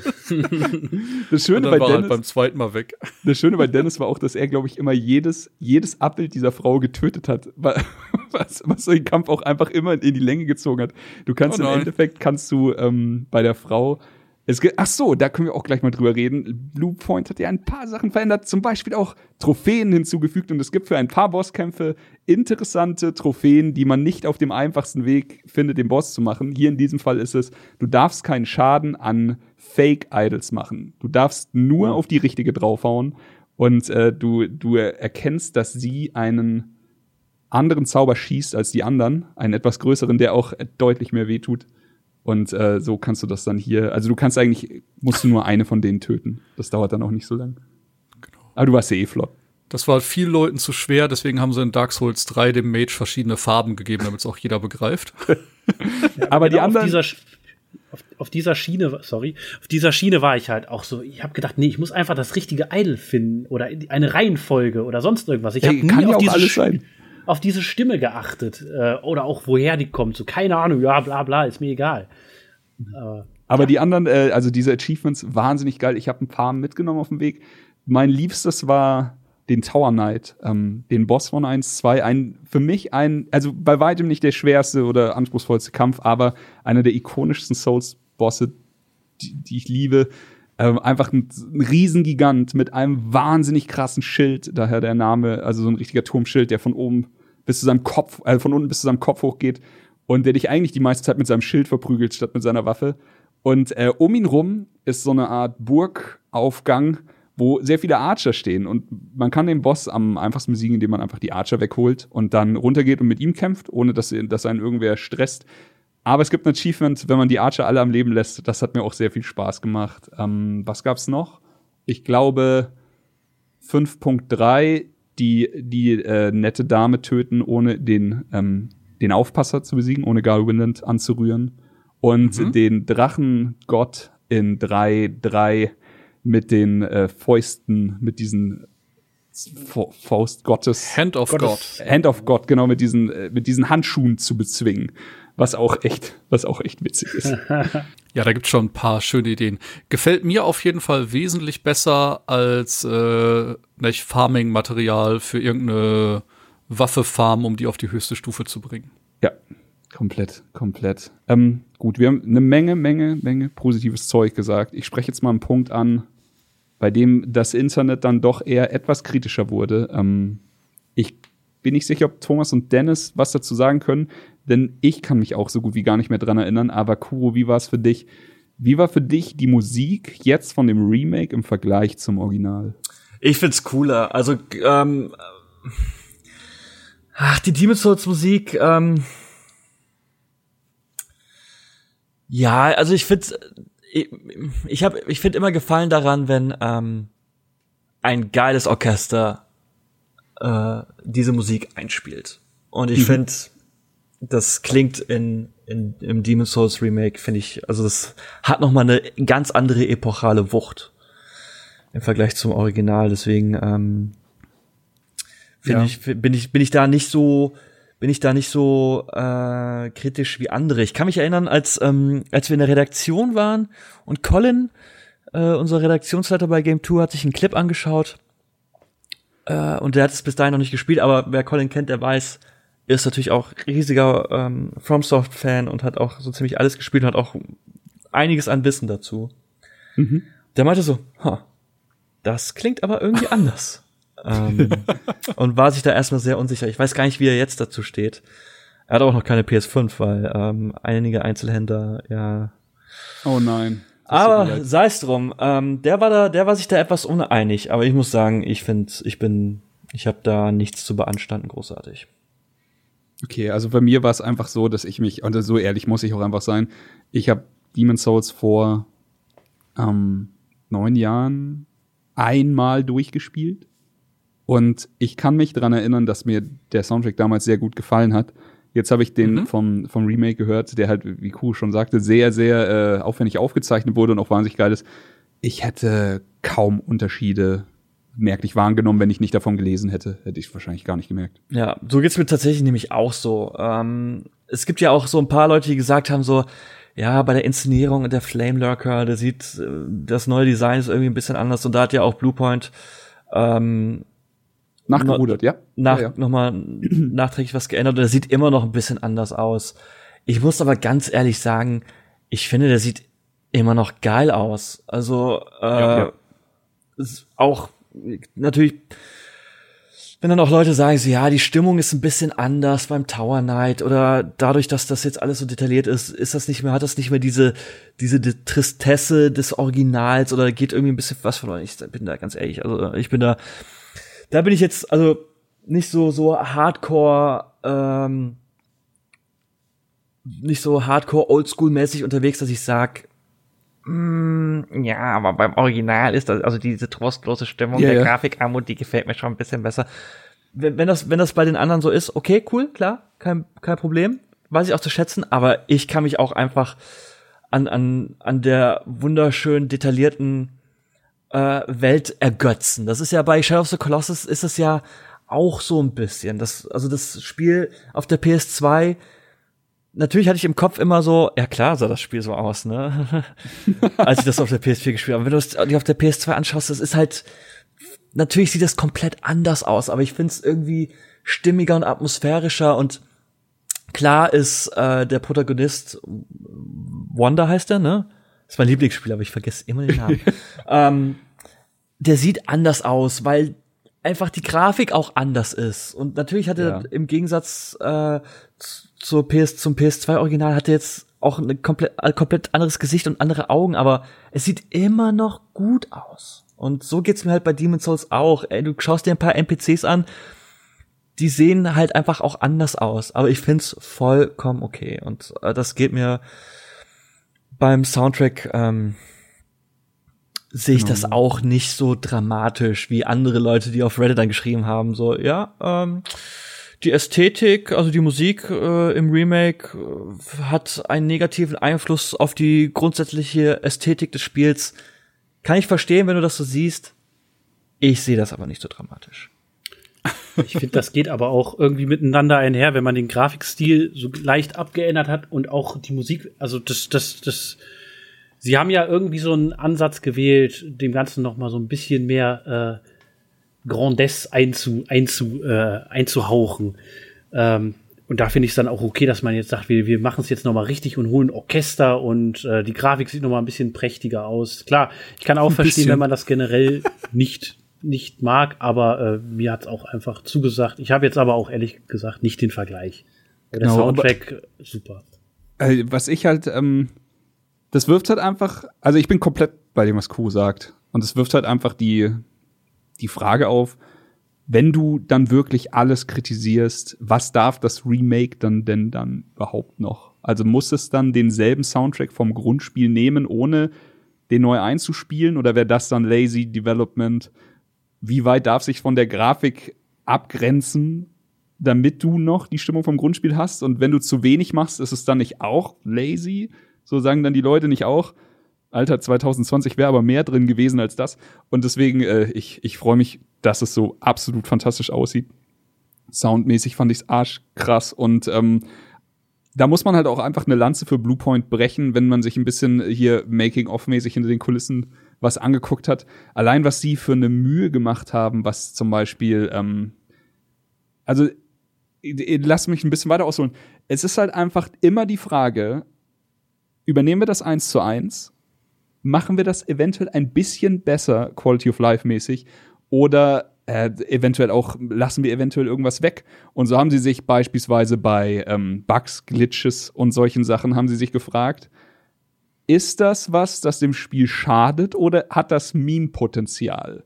Und sie haben Sachen weggemacht Sie haben aber auch Sachen drin gelassen. Wenn ihr jetzt zum Beispiel, da ist diese eine Stelle in 4.1, wo man von der Holzplanke von dem Turm direkt über die Mauer rollen kann und sich quasi das ganze Level spart. Drin gelassen, weil es einfach sehr viele Leute gemacht haben. Das haben Speedrunner gemacht, das haben normale Spieler gemacht, das hatte dann einfach, das war ein Teil der Demon's Souls Welt. Und alleine diese, diese Finesse zu haben, da einfach das eine zu tun, das andere rauszumachen, ich finde, sie haben eine wahnsinnig gute Mischung gefunden, was sie, was sie dann gemacht haben und was nicht. Bei ähm, AI zum Beispiel, die, die künstliche Intelligenz von Bossen, von Gegnern und sowas, die haben sie komplett unangetastet gelassen, weil sie gesagt haben, wenn wir das verändern, verändern wir zu viel vom Spiel und das wollen wir nicht. Wir wollen ja, und ich meine, wir, wir sind hier, es ist 2020, es ist das Internet. So, man schaue auf das Star Wars-Universum, die Leute, die die Serie am meisten lieben, sind meistens die Leute, die die Serie dann am meisten hassen. Und in so einer Kultur, so ein Spiel rauszubringen, so ein Remake rauszubringen, wo dann trotzdem alle hinterher sagen, da habt ihr wirklich einen geilen Job gemacht, ist allein schon eine, eine Glanzleistung. Ich meine, es ist, es stimmt schon, es ist halt durch den Einsatz eines Orchesters ist es schon eine andere Stimmung. Und ja. ich muss aber sagen, ja, es ist anders, aber es ist nicht schlechter. Und das ist dann letztendlich auch einfach, äh, wie bei so vielen halt, einfach eine Geschmacksfrage. Aber ich ähm, muss sagen, ich finde es klingt immer noch toll. Also vor allen Dingen mit dem, mit dem, mit dieser 3D Tempest Audio Engine, wenn du das mit Kopfhörern spielst, ist das halt einfach äh, ein ziemlicher Genuss. Oder, ja, das kann man schon sagen. Das ist dann noch mal ein bisschen extra geil. Überhaupt, äh, jetzt ganz kurz, ich weiß, das ist kein PS5-Cast, aber wir sind zum ersten Mal an einem Punkt, wo ich wirklich sage, die PlayStation hat ein Pad rausgehauen, das ich, äh, das ich wirklich geil finde. Also ich finde, es liegt gut in der Hand. Ich finde die adaptiven Trigger, von denen Dennis vorhin gesprochen hat, wahnsinnig geil. Ähm, bei Astrobot merkt man es ein bisschen mehr als hier, aber hier merkst du auch, ob du auf welchen Untergrund du schlägst und du merkst beim Bogenschießen auch, ob du jetzt deine Sehne gespannt hast oder nicht. Ähm, das ist schon, der Controller ist schon ganz schön geil geworden, finde ich. Absolut. Also es ist ja auch, es sind ja auch ganz viele Sachen, die einfach unterschwellig äh, sind und zu der Spielerfahrung, schönes Wort, äh, beitragen. Äh, also zum Beispiel, wenn du ähm, invaded wirst, dass der, der, der Controller vorher anfängt zu vibrieren, dass du schon diese Bedrohung quasi Ja. in deinen Händen spürst oder wenn der, wenn der Drache über dich hinweg pisst, wenn du parierst. So, das alles Herz in, in Latria 2, dieses, da hängt Ja. so ein fettes Herz in so einem Ja. Turm und man spürt die Vibration, also den Herzschlag, Herzschlag. im Controller. So krass gut. Wahnsinn. Genau, und das sind alles Sachen, die dich noch mal ein bisschen mehr äh, reinziehen. Ich habe mir noch eine Sache aufgeschrieben, äh, wo wir über die Unterschiede von, von den ganzen Souls-Spielen reden. Und da, äh, das wäre dann wahrscheinlich ein bisschen interessant zu hören, was Dennis und Thomas dazu sagen, weil sie es ja jetzt zum ersten Mal gespielt haben. Wie fandet ihr das Waffen-Upgrade-System oder habt ihr es eventuell auch gar nicht so richtig benutzt in diesem Spiel im Vergleich zu anderen Souls-Spielen, wo es eventuell ein bisschen einfacher war? Ich habe es tatsächlich nicht so sehr benutzt. Ich bin ganz ehrlich. Ähm, das wäre auch ein Punkt, äh, nicht Waffen, sondern äh, Klassen selbst, bei denen ich auch gerne noch mal gesprochen hätte. Aber wir fangen jetzt mal mit den Waffen an. Ähm, ich habe relativ früh im Spiel zwei Waffen gefunden, die mich dann mehr oder weniger bis zum Ende des Spiels begleitet haben. Und ich habe die dann halt immer aufgelevelt, wenn ich die Möglichkeit hatte. Das heißt, äh, ich habe ähm, in 4.1 ein äh, Crescent Falchion gefunden. Eine Magiewaffe, sehr stark. Habe ich später auf plus 5 hochgebracht, hat einen Heiden Damage ausgeteilt. Und in 2.2 habe ich äh, ein Flammenschwert gefunden. Und das hat mir gerade im Gebiet 3 und 5 sehr große Dienste geleistet, weil da alles sehr empfindlich auf Feuer reagiert hat. Und so habe ich halt immer äh, ein bisschen antizyklisch gespielt, nicht? Also in Gebiet 1, 2 und 4 hat mir die Magiewaffe sehr geholfen. In Gebiet 3 und 5 hat mir die Feuerwaffe sehr geholfen. Ähm, was dann natürlich dazu kommt, dass im Vergleich zu sonst die Gegner eine ganz andere Empfindsamkeit haben. Es gibt halt hier Gegner, die Beispiel 2-2, da gibt's viele, ich sag jetzt mal einfach Trolle, die in den Minen arbeiten. Und die sind mit einer sehr festen Haut ausgestattet. Das heißt, wenn du da äh, mit einem normalen Schwert draufschlägst, dann ist denen das schadenstechnisch relativ egal. Wenn du aber einen Speer oder eine Stichwaffe hast oder eben eine magische Waffe, machst du viel, viel mehr Schaden und machst dir das Leben sehr viel einfacher. Wenn du dann aber in ein anderes Areal kommst und du zum Beispiel mit einer stumpfen Schlagwaffe auf einen Ritter schlägst, dann hat es nicht so viel Einfluss auf den und du machst da weniger Schaden. Also rein vom Prinzip her bietet das Spiel viel mehr Möglichkeiten oder bringt dich auch dazu, mehr als eben nur diese eine Waffe zu spielen, die du dann hochlevelst. Außer Miggy. Grüße gehen raus. Grüße gehen raus. Migi, der das ganze Spiel mit Startwaffe und Startrüstung durchgespielt hat. Aber ich glaube, er hat sich das Langschwert gekauft. Oh, nee, hatte der ich glaube, Ritter er das hat, sofort? hat er nicht mit dem Ritter. Er hatte das, Ich ja. glaube, er hatte das. Er bin Ja, ich ja. sicher. Aber man findet das ja auch. Langschwert kann man auch in 1-1 kaufen. Da hat er dann auch relativ flott. genau. Ja, deswegen, also ich liebe die Idee dahinter, dass halt tatsächlich verschiedene Gegnerarten unterschiedlich stark auf verschiedene Waffen reagieren. Unterm Strich sind's bei mir aber dann auch nur der Fällchen und das äh, Flammenlangschwert gewesen, die ich mehr oder weniger durchs ganze Spiel gespielt habe. Also ich bin jetzt nicht so tief reingegangen und habe gesagt, okay, für den level ich jetzt einen Klapp auf und für den level ich einen Speer auf. Bei mir sind's dann die beiden Waffen geworden. Okay. Wie war's bei dir, Ja. Dennis? Ähm, ja, also es gibt diese, genau, diese Möglichkeiten, die Thomas angesprochen hat. Es gibt ja auch 150.000 verschiedene Scherben, womit du unterschiedliche Waffentypen aufwerten kannst. Ich habe aber gesagt, nee, Dennis, du machst das jetzt erstmal äh, ganz solide. Also ich habe halt, äh, bin in den Soul-Spielen immer mit so einem Decksbild ganz gut durchgekommen. Darum ging es mir jetzt erstmal. Also habe ich mir schön schnell das Katana besorgt und äh, dann eigentlich da alles reingepumpt, was ging. Und es hat halt auch super geklappt. Ne? Also experimentieren tue ich dann äh, bei anderen Durchgängen vielleicht noch mal, aber auch das, was Thomas sagte mit diesen Trollen in 2.1, äh, das, das, oder, oder auch 2.2, das war auch sehr schön. Ich habe die ganze Zeit mit den Katana auf, den, auf die rumgekloppt und äh, dann hat auch Chris irgendwann mal gesagt, hey, wenn du dich daran schwer tust, versuch doch mal zu, zu, zu stechen. Ähm, und dann habe ich gemerkt, okay, die liegen einfach mit einem, einem Hit oder zwei Hits. ähm, und das war schon mal was ganz anderes. Auch das fand ich dann äh, total cool, dass da diese Unterschiede gegeben sind. Ansonsten ja. habe ich, ist klar, der Schmied in 2.1, der wird zwangsläufig irgendwann zu deinem besten Freund. Aber äh, da ist natürlich auch einfach, einfach mehr drin. Aber ich habe jetzt, wie gesagt, auf Nummer sicher gespielt und bin bei meinem Katana geblieben. Ja, ich finde nämlich auch, ähm, also auf jeden Fall geil, dass ihr angesprochen habt, äh, dass man hier wirklich, also in keinem anderen Soul-Spiel war es für mich so, dass man so viel Wert auf den die, die Schadensart gelegt hat. Ich meine jetzt nicht Magie, Feuer oder normal, sondern ich meine wirklich äh, Hieb, Stich oder was auch immer man gerade tut. Das ist wahnsinnig geil hier gemacht, denn auch wenn du dir die Waffen dann genau anguckst, vielleicht deine die Werte dazu, das erste Symbol, das oben in der Ecke steht, ist immer die Art des Angriffs. Und äh, das, das ist hier einfach wichtig. Aber was ich so, so weird fand, also Dennis hat schon angesprochen, es gibt eine Million Upgrade-Materialien. Ich meine, das war auch bei Dark Souls 1 teilweise echt komplex, aber Demon Souls bringt es ein bisschen auf die Spitze.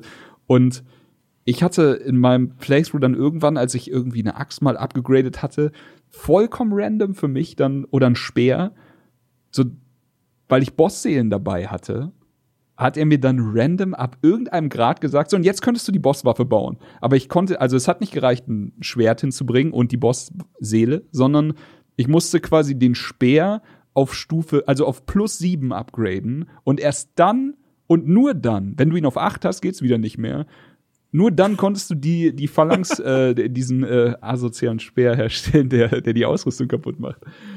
Und ähm, das fand ich te teilweise wirklich.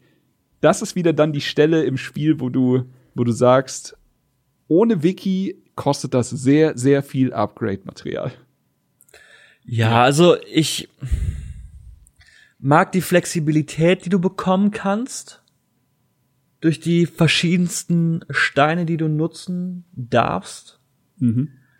Aber dass du jetzt zum Beispiel ähm, ein Hardstone hast oder ein Sharpstone, das ist halt so, ja, okay, das, also da hätte man es vielleicht grundsätzlich so ein bisschen vereinfachen können.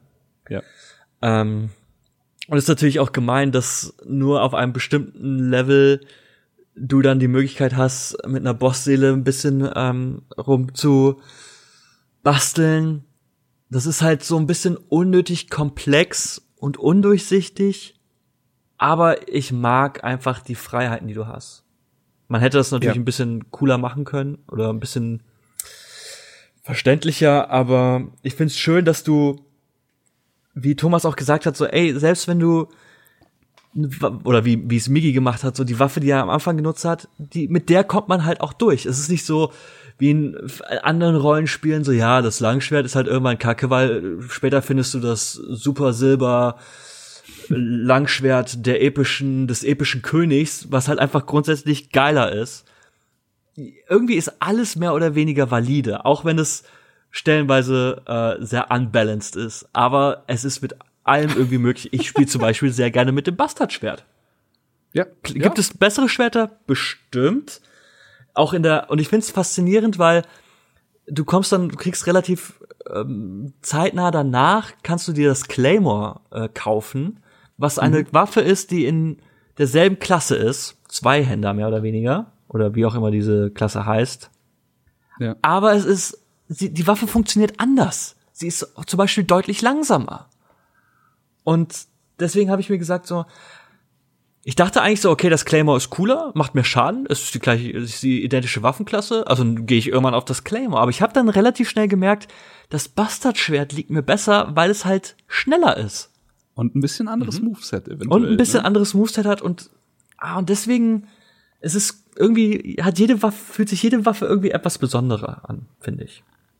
Ja, das ist äh, auch die, die ganz hohe Kunst meiner Meinung nach an, an diesem an dem, an dem Genre, warum einfach From Software, da, dass sie es geschafft haben, jede Waffe so besonders zu machen, ist einfach wirklich, das, das kann man nicht oft genug erwähnen.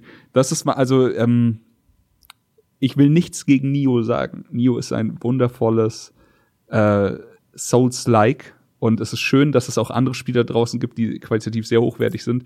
Aber genau an dem Punkt äh, scheiden sich da die Geister bei mir. Ich mag die Waffenmechanik bei Neo nicht, dass du verschiedene Waffen eine, also deiner Gattung findest und dann findest du eine schlechte Version, eine gute Version. Das ist dann eben genau das, wie, wie Kurus eben beschrieben hat. Und ich liebe es bei Souls, dass wenn du das Schwert einmal hast, das Langschwert, dann hast du das fucking Langschwert. So, du wirst kein besseres Langschwert mehr finden. Eventuell, wenn es hochkommt, findest du eine etwas weiter abgegradete Version davon, wie bei Thomas Fall äh, das Flammenlangschwert. Aber da kannst du mit dem normalen Langschwert auch hin, wenn du die richtigen Steine hast. Und mhm. ähm, das liebe ich an, an, bei From Software. Apropos Steine, ich glaube, ich habe gerade nachgezählt, es gibt 43 verschiedene Steine. Steintypen. wow. Also in, in Demon's Souls. Also ich hatte ja. es tatsächlich als, als den Punkt aufgeschrieben, deswegen habe ich vorhin auch so dumm gefragt, äh, als eine der wenigen Sachen, wo ich sage, da ist das Spiel, also da merkst du dem Spiel wahrscheinlich einfach das Alter an. Das haben sie in, hinter, in späteren Teilen mit Quality of Life ein bisschen besser gelöst. Ähm, ich fand es einfach sehr komplex, um nichts Negatives zu sagen. Ja. Es ist halt auch super. Es ist nicht nur komplex, kann ja auch cool sein, aber es ist halt auch noch verschachtelt. Ja. Das stimmt. Und das macht es dann halt echt nicht einfach. Gut, ähm, damit wir ganz kurz ähm, die ganzen Neuerungen, die Bluepoint eingefügt hat, äh, über die, die wichtigsten haben wir jetzt ja schon geredet. Ein paar Sachen sind noch dazugekommen. Ähm, Omnidirectional Rolling. Ich glaube, wir wussten alle nicht, dass wir es wollen, aber ich glaube, wir hätten uns alle daran gestört, wenn es nicht eingebaut worden wäre, denn früher konnte man nur in vier Richtungen rollen, jetzt in acht. Ich wollte ähm, das unbedingt. Also das ja, war, also das ist so, ich, das ist so ich, ich das, konnte mich da gar nicht dran erinnern, dass oh, es yes. im Original gar nicht ging. Ehrlich gesagt. Aber jetzt, wenn ich drüber nachdenke, so heilige Scheiße hätte mich das gestört, dass ich drin gewesen wäre. Dann ähm, eine Sache, die ich sehr begrüße. Das Gras ist hier in dem Fall das Item, mit dem wir uns heilen. Es gibt halt äh, vier, fünf verschiedene wahrscheinlich. Mal halt man sich ein bisschen mehr, mal halt man sich ein bisschen weniger. Was allerdings ein bisschen schade ist, und das wurde hinterher halt, also später ein bisschen eleganter gelöst, da hattest du dann Estus Flask und der hat quasi durch die Begrenzung der Aufladung dafür gesorgt, dass man nicht unendlich lange rumlaufen konnte. Das war im Original nicht so. Hier in Demon's Souls konnte man eine Milliarde Gräser gefühlt mitnehmen und ist nie in die Bedrängnis gekommen, mhm. dass man sich nicht heilen kann, wenn man genügend Seelen hatte beim Händler, um sich was zu kaufen. Hier haben sie es jetzt so gelöst. Es ist immer noch recht einfach. Jedenfalls einfacher als bei anderen From Software-Teilen, aber das Gras hat jetzt deutlich höheres Gewicht bekommen und ähm, man kann auch die, je besser das Gras wird, umso weniger kann man mitnehmen. Das habe ich, äh, das fand ich auch tatsächlich sehr gut. Vor allen Dingen. Wobei wir müssen dazu sagen, weniger sind trotzdem noch teilweise 25 von denen, die einen halben oder sogar 60 Prozent des Lebensbalkens wiederherstellen. Genau, da hätte man noch ein bisschen schrauben können. Aber ich finde es gut, dass also, sie es gemacht haben. Eigentlich, ja. wenn du jemanden invadest, hast du dann immer noch Zugriff auf. Ja, alles. Leider. Oh, aber das, das war auch. Äh, das ist ein guter Punkt, denn eine Sache, und da wollte ich Kuro fragen, ob er sich dran erinnern kann, denn ich kann es nicht und ich habe auch damals nicht so viel PvP gemacht. War es im Original schon so, dass wenn du jemand invadest, dass die Chance besteht, dass du mit einem Soul-Level weniger nach Hause gehst, ohne dass er den Soul-Sucker-Skill verwendet? Boah. Keine Ahnung. Äh, weil es ist hier so, ich hab's in einem Video gesehen, dann habe ich ganz oft invaded und es ist mir nie passiert und ich dachte, ja, du aber Quatsch erzählt. Und jetzt letzte Woche, kurz bevor wir hier den Podcast aufnehmen, invade ich, sterbe den, äh, den Freitod aus eigenem Verschulden also mitten in einem hitzigen Kampf halt in, irgendwo runtergefallen und komm zurück und hab Fat Roll. Die hatte ich davor nicht. Der letzte Punkt, den ich geskillt hatte, war äh, eben Endurance. Und da dachte also gucke ich nach und dann so, fuck, mir fehlt ein Level.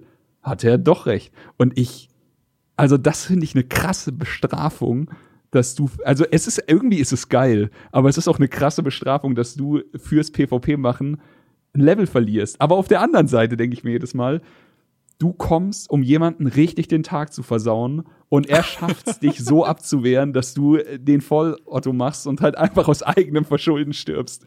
Ist es dann nicht Ja. sogar eigentlich ganz witzig, dass du ein Leben verlierst bei der, bei der Nummer? Ey, wenn das random ist, auf jeden Fall. Also tatsächlich ist es so, dass du, ähm, dass du auch im, im originalen Teil dein Soul-Level, also, glaube ich, äh, verloren hast. Also ich lese das, ich lese, hab, ich äh, hab Okay, äh, gerade parallel dazu gegoogelt, aber ich glaube, das ist auch so. Ich kann jetzt nur sagen, dass ich oft invaded habe. Ich habe gewonnen, ich habe verloren, ich habe aber nicht jedes Mal ein Soul-Level verloren. Ähm, Das vielleicht bei Vollmond. ich weiß, ich weiß es nicht. Oder aber stimmt, das, ich weiß nicht. Also kann auch sein, dass ich gerade Quatsch gelesen habe. Ey, es ist auf jeden Fall einfach nur, das hatte ich nicht in dem Wiki gelesen. Das hat, wie gesagt, ich hatte es in einem Video gehört und dachte, das stimmt nicht. Jetzt weiß ich, dass es jedenfalls teilweise stimmt. Ähm, ich habe aber auch echt oft bei dem, auch bei dem Mönchboss oder so, habe ich einfach verloren und äh, habe da nicht mal ein Level, also ich musste da nicht unbedingt immer ein Soul-Level abgeben. Die letzte Sache ist äh, Itemlast und Ausrüst, also Gegenstandslast und Ausrüstungslast in Demon's Souls ein ganz heikles Thema, können wir Ja. gleich auch drüber reden.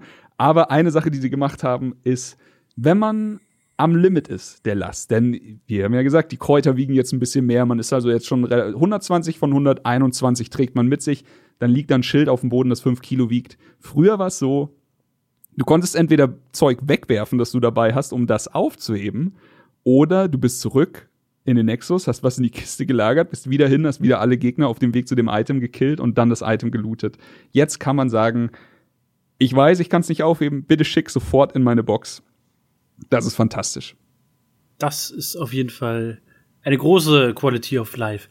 Ähm, ich, um noch zu ergänzen, ganz kurz, äh, es gibt ja jetzt die Möglichkeit, das Spiel im Performance-Modus mit sch schön flüssigen 60 Frames, glaube ich, zu spielen, so wie man das auf Konsolen selten bei einem Souls-Titel gemacht hat. Und äh, oder du kannst halt den Grafikmodus wählen, aber ich glaube, da sind wir uns alle, alle einig, wir wollen die 60 Frames. Ja, Klar, das ist gar keine Frage. Es ist, ge- ich habe auch nicht einmal irgendwas umgestellt. Ich habe nicht mal getestet. Ich habe ich es einfach gelassen in geil. Das, das andere ist noch, äh, es gibt äh, jetzt auch, das gibt, gab schon in anderen Souls-Teilen, das haben sie jetzt für Demon's Souls auch übernommen, äh, das Passwortsystem, dass du also gezielt äh, Freunde herrufen kannst, dass du gezielt den Chris herrufen kannst, dass er dir ein paar schöne Items droppt oder bei einem Boss hilft im New Game Plus, weil dich alles one-hittet. ähm, das, das geht auch. Und äh, je nachdem, ob Chris Bock hat, darüber zu erzählen, es gibt jetzt äh, von Bluepoint eingeführt die 26 Keramikmünzen. Oh ja, darüber, darüber will ich erzählen. Ähm, das ist, oh, okay, das ist äh, tatsächlich das letzte große Rätsel, das ich äh, bei meinem vierten, bei meinem dritten und vierten Playthrough dann, dem ich nachgegangen bin. Ähm, und leider, leider muss man dazu sagen, also ich fange ich fang früher an, Kuro und ich und auch, also die anderen beiden bestimmt auch. Bei Thomas weiß ich, dass er auch schon ein Soul-Spiel importiert oder irgendwie in einer anderen Sprache, glaube ich, gekauft hat, um es früher zu spielen. Bei Kuro und Ja. mir äh, ist es aber auch schon so gewesen, dass wir damals dann immer sehr flott unterwegs waren und sehr äh, viel geschrieben haben auf, dem, auf der Suche nach Rätseln, die in dem Spiel noch nicht irgendwo im Internet standen und sowas, einfach weil wir, weil wir der, der, äh, der Masse etwas voraus waren.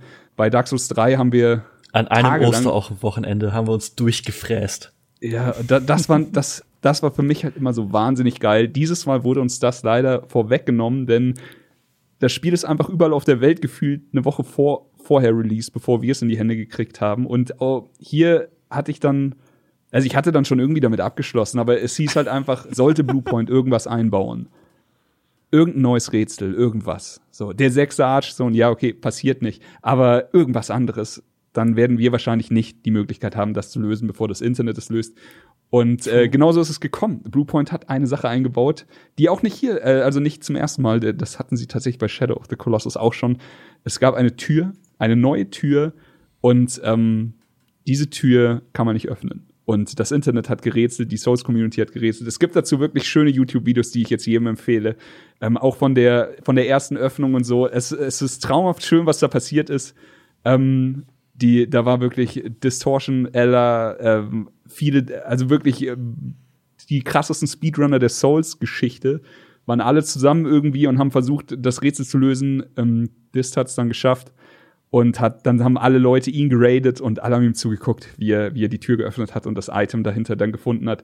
Die Geschichte findet ihr im Internet, aber ja, in meinem Fall war es einfach so, das Rätsel war schon gelöst. Es gibt pro Durchgang 13 Keramikmünzen.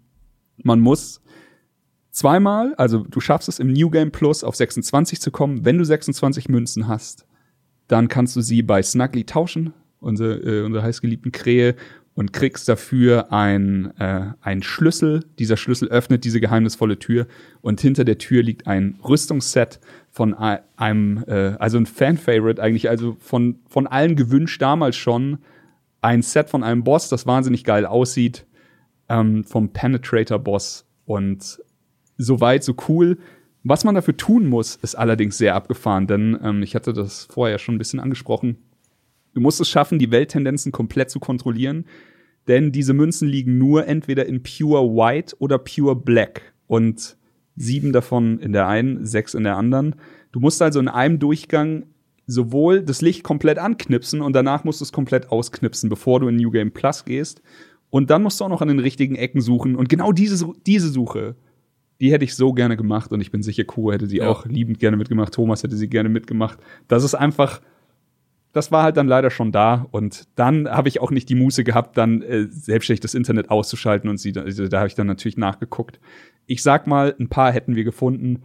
Bei zwei bin ich mir ziemlich sicher, dass wir sie niemals in einer Million Jahre gefunden haben, denn die sind so absurd gut versteckt. Äh, es macht es hat mir wahnsinnig viel Spaß gemacht, diese Münzen zu sammeln und auch ähm, hier dann einfach in NG Plus also wer NG Plus in, diese, in Demon's Souls spielt, der wird feststellen, dass es deutlich mehr reinhaut als NG Plus in anderen Souls-Spielen. Dazu musst du dann in die finsterste Weltentendenz gehen und dazu hast du das Spiel dann noch mal im Mirror Mode gedreht. Da weißt du auch, was du tust, wenn du dann so durch den scheiß Sumpf läufst. Aber es war eine wahnsinnig geile Zeit. Äh, es hat sehr viel Spaß gemacht und am Ende die Rüstung anzuziehen. Das war für mich, glaube ich, das, also das war dann mein Abschluss, der vierte Playthrough und Jetzt kann ich das Spiel auch endlich, endlich nach zwei Wochen wieder weglegen. Ey, du sprichst da eh was Schönes an. Also ich glaube, die äh, Reise für die Penetrator-Rüstung werde ich nicht antreten. Aber Thema Wiederspielfaktor. Ähm, ich habe es in allen Dark Souls-Teilen geliebt, verschiedene Klassen auszuspielen, mhm. äh, auszutesten. Ich hatte ähm, bisschen Schiss vor Demon Souls, weil es wird ja immer gesagt, das ist der härteste Teil, mehr oder weniger. Ähm, bin dann auf deine Empfehlung hin mit dem Royalty-Charakter gestartet, also ein bisschen Magie als Zusatzbuffer, äh, eine gute Startwaffe, halt von allem etwas. Und habe das Spiel dann tatsächlich bis auf ein, zwei Gegner, bei denen ich ein bisschen länger gehangen bin, äh, gut durchgekriegt und bin da äh, stetig vorangekommen. Und ich freue mich jetzt halt schon drauf, noch einen Dex-Run zu machen. Mhm. Ich freue mich noch einen Stärke-Run zu machen. Was mich ein bisschen traurig stimmt, ähm, es gibt hier noch keine so guten äh, Faith-Angriffszauber. Ne, später hat man ja immer den Lightning Spear gehabt oder irgendwas in die Richtung.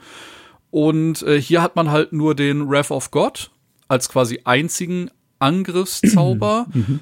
Und das finde ich dann äh, tatsächlich ein bisschen schade, weil ich sehe jetzt keinen großen Grund, auf ein Faith-Bild zu gehen, äh, außer da irgendwelche Gimmick-Sachen zu machen oder irgendwelche bestimmten Waffen freizuschalten. Deswegen, das finde ich dann so ein bisschen äh, schade, dass ich jetzt wahrscheinlich nur noch einmal als Stärke und einmal als Dex-Charakter mir das Ganze anschauen werde, weil im Endeffekt habe ich jetzt ja meinen Mage Run mehr oder weniger schon beendet. Ich glaube, also ich verstehe komplett, was du meinst. Und äh, natürlich gibt's hier auch wieder das Moonlight Greatsword, das dieses Mal eben mit Faith skaliert. Also das wäre dann mhm. der Grund wahrscheinlich. Aber jetzt so für manche von meinen Charakteren habe ich Faith tatsächlich so benutzt, wie ich in anderen Souls-Spielen Pyromantie benutze, nämlich so als Beiwerk. So ja. einfach. Ähm, ich hatte jetzt auch, also wie, genau, Thomas und ich hatten uns am Anfang drüber unterhalten, so, ey, gibt's hier so eine Art, sich das Leben am Anfang etwas leichter zu machen, so wie es eben in, in Dark Souls ist, den Generalschlüssel zu nehmen und eventuell sofort nach, nach Londo runter und sich die Feuerhüterin Seele zu holen. Oder einmal die, die Item-Runde zu laufen oder sowas. Ja, äh, der Royalty ist halt wirklich mit Abstand die stärkste Klasse. muss halt Magie mögen. Ich, ich kann jetzt sagen, ich habe äh, Magie gespielt, ich habe Stärke gespielt, ich habe Dex gespielt. Der Stärkebild hat mir wie immer am meisten Spaß gemacht.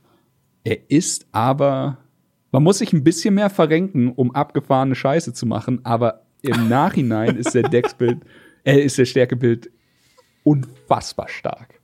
Also ähm, mit dem mit dem Dragonbone Smasher heißt ja, glaube ich, die Waffe, von der Thomas vorhin gesprochen hat, die man nur bei mhm. weißer Tendenz aus dem aus dem Bossraum in 3-3 holen kann vom Drachengott.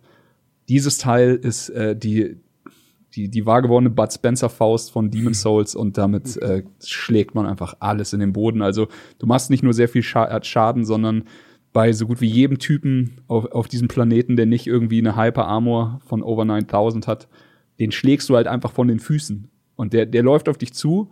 Und selbst wenn du ihn nicht tötest mit einem Schlag, er liegt danach halt erstmal auf dem Boden und muss erstmal wieder aufstehen. Und das ist, ja, das liebe ich bei Stärkebuilds.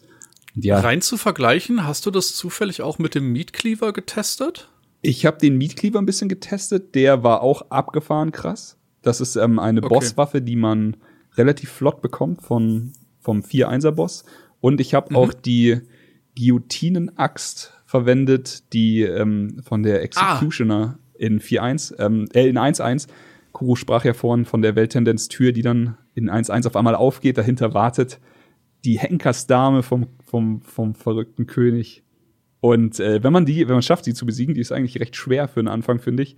Aber die ja. lässt eine wahnsinnig geile Axt fallen, die so irgendwie das sagen wir, das Axt gewordene Äquivalent zu einer abgesägten Schrotflinte. das macht einfach wahnsinnig Spaß, damit auszuteilen und die skaliert auch toll. Äh, ja, also Stärke war mein Traum. Ja, ich spiele Knight ohne Fernkampf und äh, weine stellenweise. okay. Aber du bist, du bist real cool. Weil Fernkampf ist schon nicht schlecht.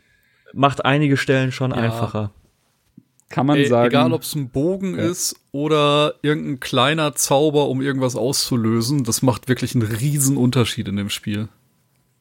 Ohne Bogen und ohne Magie ist der Hard Mode in Demon's Souls. Würde ich so unterschreiben. Jo. War dumm. ja, der, der, Bogen, den kann man sich ja nachrüsten. Das ja. ist schön, es gibt ja auch Bögen, die äh, halbwegs mit äh, einfach mit Stärke auch gut unterwegs sind. Das ist ist nicht ausgeschlossen. Ja. Ach, Sieben Souls. Ach Gott. Schönes Spiel. Ja, auf jeden Fall. Habt ihr noch irgendwas, auf das ihr unbedingt eingehen möchtet? Ähm, ich guck mal eben. Also, ähm, nur ganz kurz. Der Character Creator hat sich deutlich oh. verbessert. Oh. Der hat richtig viel Spaß gemacht. Ähm, ich habe vielleicht ein bisschen zu viel Zeit da drin verbracht. Aber wer andere Dark Souls Character Creator kennt oder, oder Souls Spiele, der äh, weiß hier zu schätzen, was Bluepoint gemacht hat. Wie seht ihr das? Ja, der ist irre. Der ist so krass, dass ich äh, nach fünf Minuten gesagt habe, fuck it, ich nehme Preset-Charakter und bin losgelaufen. das war so, sonst bin ich noch in zwei Stunden hier. Das schaue ich mir vielleicht ein andermal an. Ich fand die Option ganz gut, dass man äh, für 25.000 Seelen noch mal im Nexus äh, sich ummodellieren konnte, weil ich war mit meinem ersten Charakter nicht so zufrieden. Ich bin auch so, wenn es zu viele Optionen äh, gibt, sage ich auch irgendwann, okay, ciao. Aber da konnte ich mir dann noch mal Zeit nehmen und äh, ein hübsches kleines Männchen basteln. Ja. Ich hoffe, es wird irgendwann ein DLC geben mit dem sechsten Keilstein. Oh Gott. Heilige Ey. Scheiße, das wäre das wäre das Schönste, mhm. ja. Es würde sich so anbieten, wie sie es auch im Menü dargestellt haben, mhm. nicht? Also ich glaube, das wird auch passieren. Vielleicht, vielleicht kommt da noch was. Ey, Ey das, ist, ist das. Der, ist das der neue Wunsch, oder? Also ich meine, es ist das, das, das dritte Korn, das dieses verdammte blinde Huhn jetzt noch mal finden muss. Stellt euch mal vor, jetzt am 10. bei den Video Game Awards Alter. einfach so im Nebensatz. Übrigens, es kommt ein Demon's Souls DLC im Februar. Hau da rein ihr wisst alle, was es ist. Ja. einfach, einfach, aber es ist ja auch nicht so schwer. Ich meine, es sind drei, nee, drei Bosse. Eventuell, neue Welt erfinden. Eventuell machen sie sich äh, ein bisschen Arbeit. Äh, die, die, ganzen Fallzerfleischer, wie, wie, wie sie jetzt einfach mal nennen, haben ja tatsächlich eh schon bei, bei dem Grund, also beim Demon's Souls Originalspiel schon sehr viel Sachen gefunden, die ja im, also in den Game-Files drin waren, von dem ja. sechsten Keilstein. Ähm, ja. Da weiß man wenigstens, in welche Richtung es gehen wird Ich, oh Gott. Ja, ist jetzt der neue Wunsch. Nachdem, nachdem, nachdem Demon's Souls von Bluepoint erfüllt wurde. Und dann können, und dann kann Bluepoint Demon, äh, hier. Weißt du, diese Gerüchte mit, mit, mit Metal, Metal Gear, Gear, mit Metal Gear Remake brauche ich absolut nicht. Die Metal Gear Reihe ist für mich komplett durch. Bin ich heftig verbrannt. Ja, aber, aber was, was ähm, willst du dann? Ein Bloodborne Remake. Au. Ja, sind wir mal ehrlich, ähm, wer ein bisschen, wie ich, ich komme nicht auf seinen Twitter-Namen, es tut mir total leid, äh, ein wahnsinnig cooler Typ, hat sehr viel Zeit damit verbracht, äh, Bloodborne, PlayStation 4 Bloodborne auf 60 FPS zu patchen, was echt nicht einfach war. Und ähm, das lief alles parallel zu diesen ganzen Gerüchten, dass jetzt Bloodborne irgendwann für den PC erscheint und dass Bloodborne irgendwann äh, ein Remake bekommt oder sowas. Aber jetzt auch hier wieder ganz viele Leute, ja, dann auf der PS5 wird es ja dann in 60 FPS laufen. Nope. äh, das ist einfach sehr schwer. Und das hat er auch, er hat es geschafft, mit sehr viel Mühe und Not, das irgendwie geil zum Laufen zu kriegen, aber auch nur auf so einer Dev-Konsole, an die die ganze Welt irgendwie nicht rankommt. Ähm, es, vielleicht braucht es echt Bluepoint, um Bloodborne einen anständigen 60 FPS-Modus zu verpassen. Ich muss gerade noch mal zurückrudern. Was haltet ihr für realistischer? dass auf den Video Game Awards äh, DLC zu Demon's Souls angekündigt wird oder äh, nochmal Elden Ring angeteasert wird. Dann bin ich eher bei Elden Ring. Elden Ring ist realistisch. Oh shit. Ja. glaube, glaube, ich, ich glaube ziemlich sicher, dass wir was für Elden Ring sehen. Ich meine, Bloodborne kam 2015 und dann hm, eventuell basteln die an einem DLC für den sechsten Keilstein, das wäre der Wahnsinn. Ja. Und dann, oder dann fängt vielleicht schon ein bisschen auch so, weißt du, dann kommt äh, Bloodborne Remake für 2022, Ende 2022 oder 2023. Dann sind das auch wieder acht Jahre. Das ja. würde sich schon anbieten. Ja, ja, ich finde ich find's gut. Also so, dann, ja, wa was kommt zuerst? Der, der DLC dann? Ja, also erst Elden Ring, dann der DLC und dann Bloodborne. Es kommt erst der DLC, dann kommt dann Elden, Elden Ring und dann kommt Bloodborne, glaube ich. Okay, gut. Das wäre meine lass, Vermutung. Lass ich mich drauf ein. Lass ich mich drauf ein. Aber das wäre doch, das wäre doch echt geil, oder? Weil jetzt haben wir hier mit äh, Demon's Souls ein ultimativ geiles äh, Bluepoint Remake. Äh, Shadow of the Colossus haben sie auch schon gemacht. Aber jetzt langsam haben sie vielleicht auch so ein Standing, dass das so halt die Remake-Künstler sind und sich dann halt auch vielen geilen Spielen noch annehmen können und dann vielleicht auch Bloodborne ich, eines Tages. Aber ah, das wäre doch ein Traum, oder? Ich glaube tatsächlich, das dass das, das ist jetzt so. Also ich glaube ja. nicht, dass irgendjemand da draußen jetzt noch jemand anders auf dem Remake-Thron hätte als Bluepoint. Ja. So, Oder die machen was ganz anderes. Also ich wäre echt etwas enttäuscht, wenn die Metal Gear, Rapper, the Rapper. wenn die Metal Gear Solid Remake machen würden, weil ich habe ja, ehrlich gesagt ey, absolut hab, keinen Bock auf Metal Gear. Ich habe auch davon gelesen und ich glaube, ja, ich bin jetzt, ich bin jetzt gerade bei dir. Ich habe momentan da auch nicht groß die Aktien drin. Aber ich bin sicher, ich würde gehypt werden, je mehr ich dazu sehen würde und je mehr sich das dann, also man kennt das ja, da wächst dann der Hype dann halt einfach mit. Aber jetzt an diesem Punkt, wo wir gerade sind, würde ich äh, zehnmal lieber Bloodborne haben. Ach ja. Gut. War ein richtiges Silent Hill 2 Remake. Das wäre auch was. Oh. Da gibt's eine schöne Fanmod, die hat gerade Kumpel Benny, äh, aber dazu brauchst du, glaube ich, einen Rechner. Ja, das geht nur um Rechner, aber ja. Aber ein richtiges Silent Hill. Oder äh, Dino Crisis. Boah, das wäre auch wild. Auch stark. Dino Crisis habe ich gesehen. Ich glaube, jetzt nach Resident Evil 1, 2, 3 ist Dino Crisis doch gar nicht so weit weg, oder? also, I don't know. Ja, aber wie, warte Wir mal. verlieren uns in Spekulationen. Oh, Vagrant Story. Das würde ich das, begrüßen. Das wäre krass. Super. Bluepoint macht ein Remake zu Vagrant Story. Das will ich auch sofort unterschreiben. Letztens erst wieder einen Speedrunner dazu gesehen. Das Spiel war damals schon unfassbar gut. Kann auch immer ich, noch gut spielen. Ich fürchte, Metal Gear ist leider realistischer ja. als alles, was wir uns jetzt wünschen, aber äh, mein, mein Wunsch ist Bloodborne. Ja. Das Solides Bloodborne. Ein solides Bloodborne mal, ja. So, solide 60 FPS Bloodborne-Geschichte. Äh, noch ganz kurz die Frage, als der erste Trailer von Demon's Souls rauskam, hatte man hinten dran geschrieben, dass das auch für den PC veröffentlicht wurde. Das wurde dann relativ schnell beseitigt. Denkt ihr, das war Absicht? Also, also nein, warte, ich formuliere es anders. Denkt ihr, dass der PC-Release eh schon feststeht und sie jetzt einfach nur wollten, dass alle Welt die PlayStation kauft? Oder glaubt ihr, das war einfach nur der Fehler von irgendjemandem? Ach nee, ähm, ich Ich glaube, es war beides. Aber ich glaube, das, das wird so sein wie bei Horizon. Das kommt dann, wenn dann irgendwie so in drei Jahren. Okay. Ah, das ist aber zu weit weg, oder? Ich- Heutzutage? ich glaube, es Vielleicht kommt- zwölf Monate? Ja, wahrscheinlich. Nächstes Jahr, nächstes Jahr Weihnachten. Okay.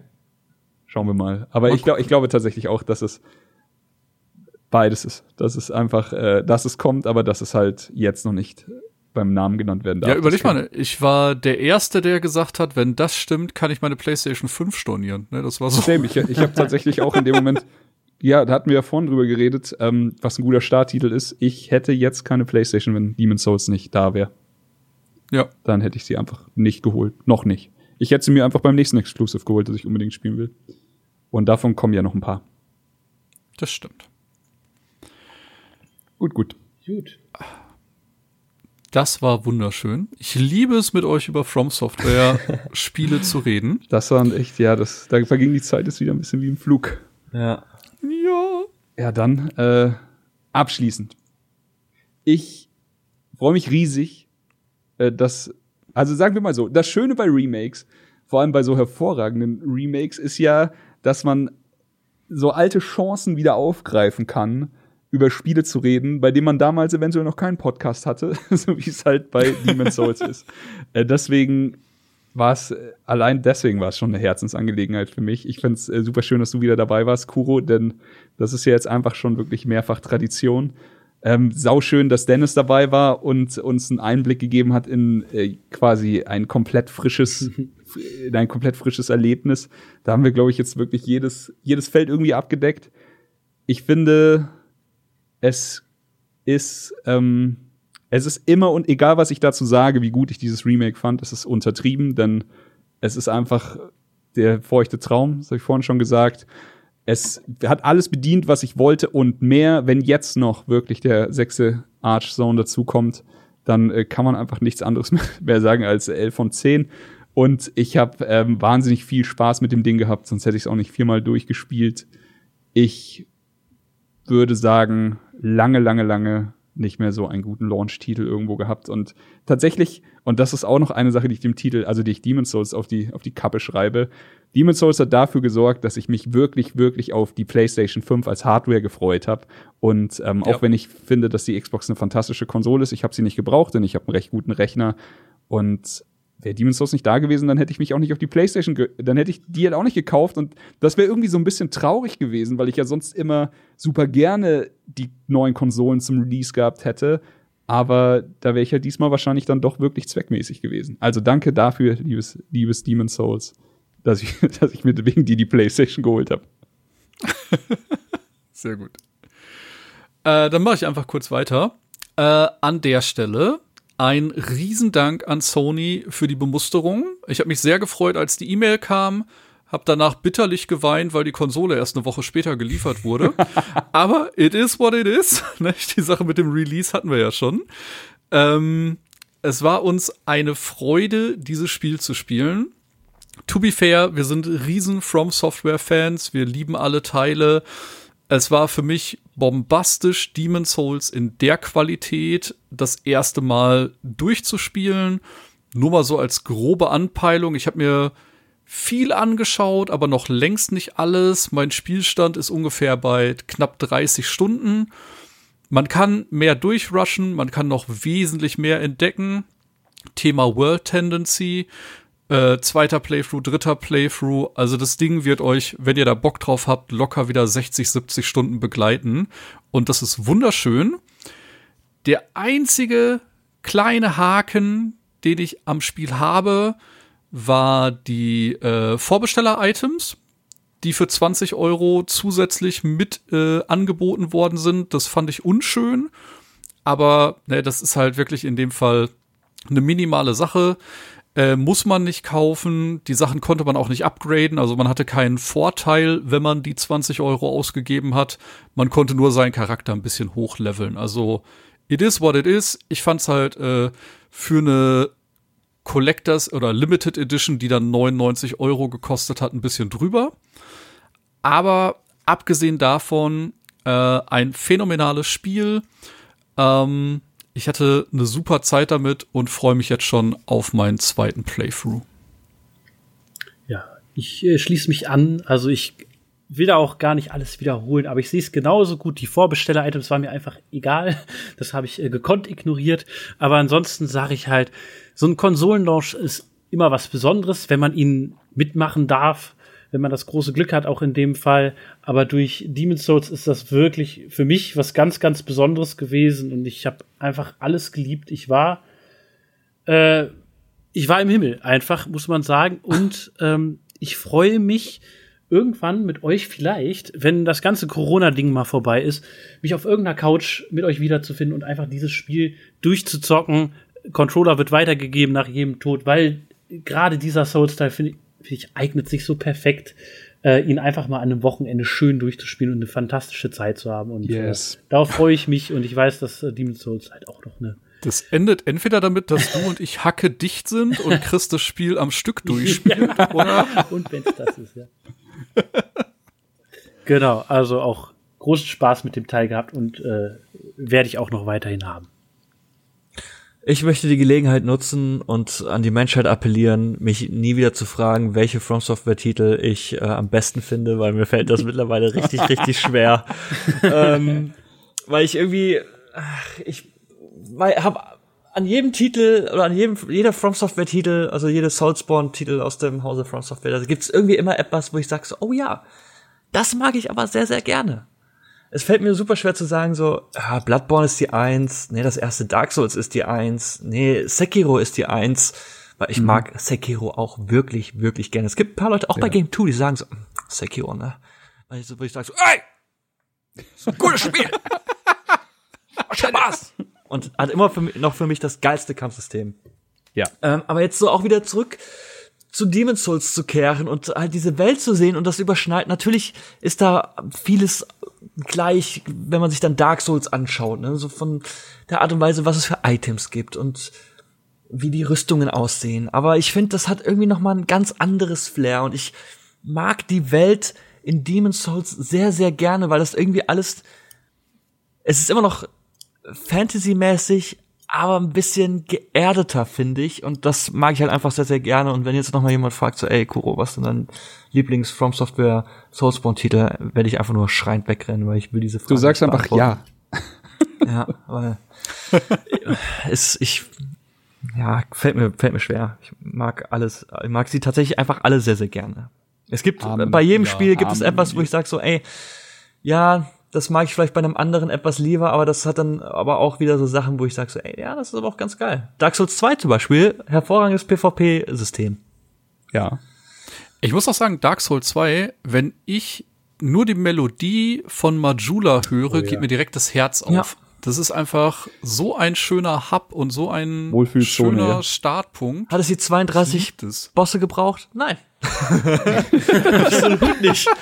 Aber ähm, es hat auch irgendwie sehr, sehr viele schöne Seiten. Sekiro ist für mich auch also spielerisch echt geil. Bloodborne ist äh, so von, von der Thematik her ein wahnsinniges Brett. Äh, Dark Souls 3 ist einfach so der Abschluss dieser Trilogie und hat einfach so geile Callbacks. Dark Souls Ja. hat unfassbares Weltendesign und Dark Souls 2 ein geiles PvP-System und Demon's Souls hat halt interessante Gameplay-Mechaniken und World Tendency.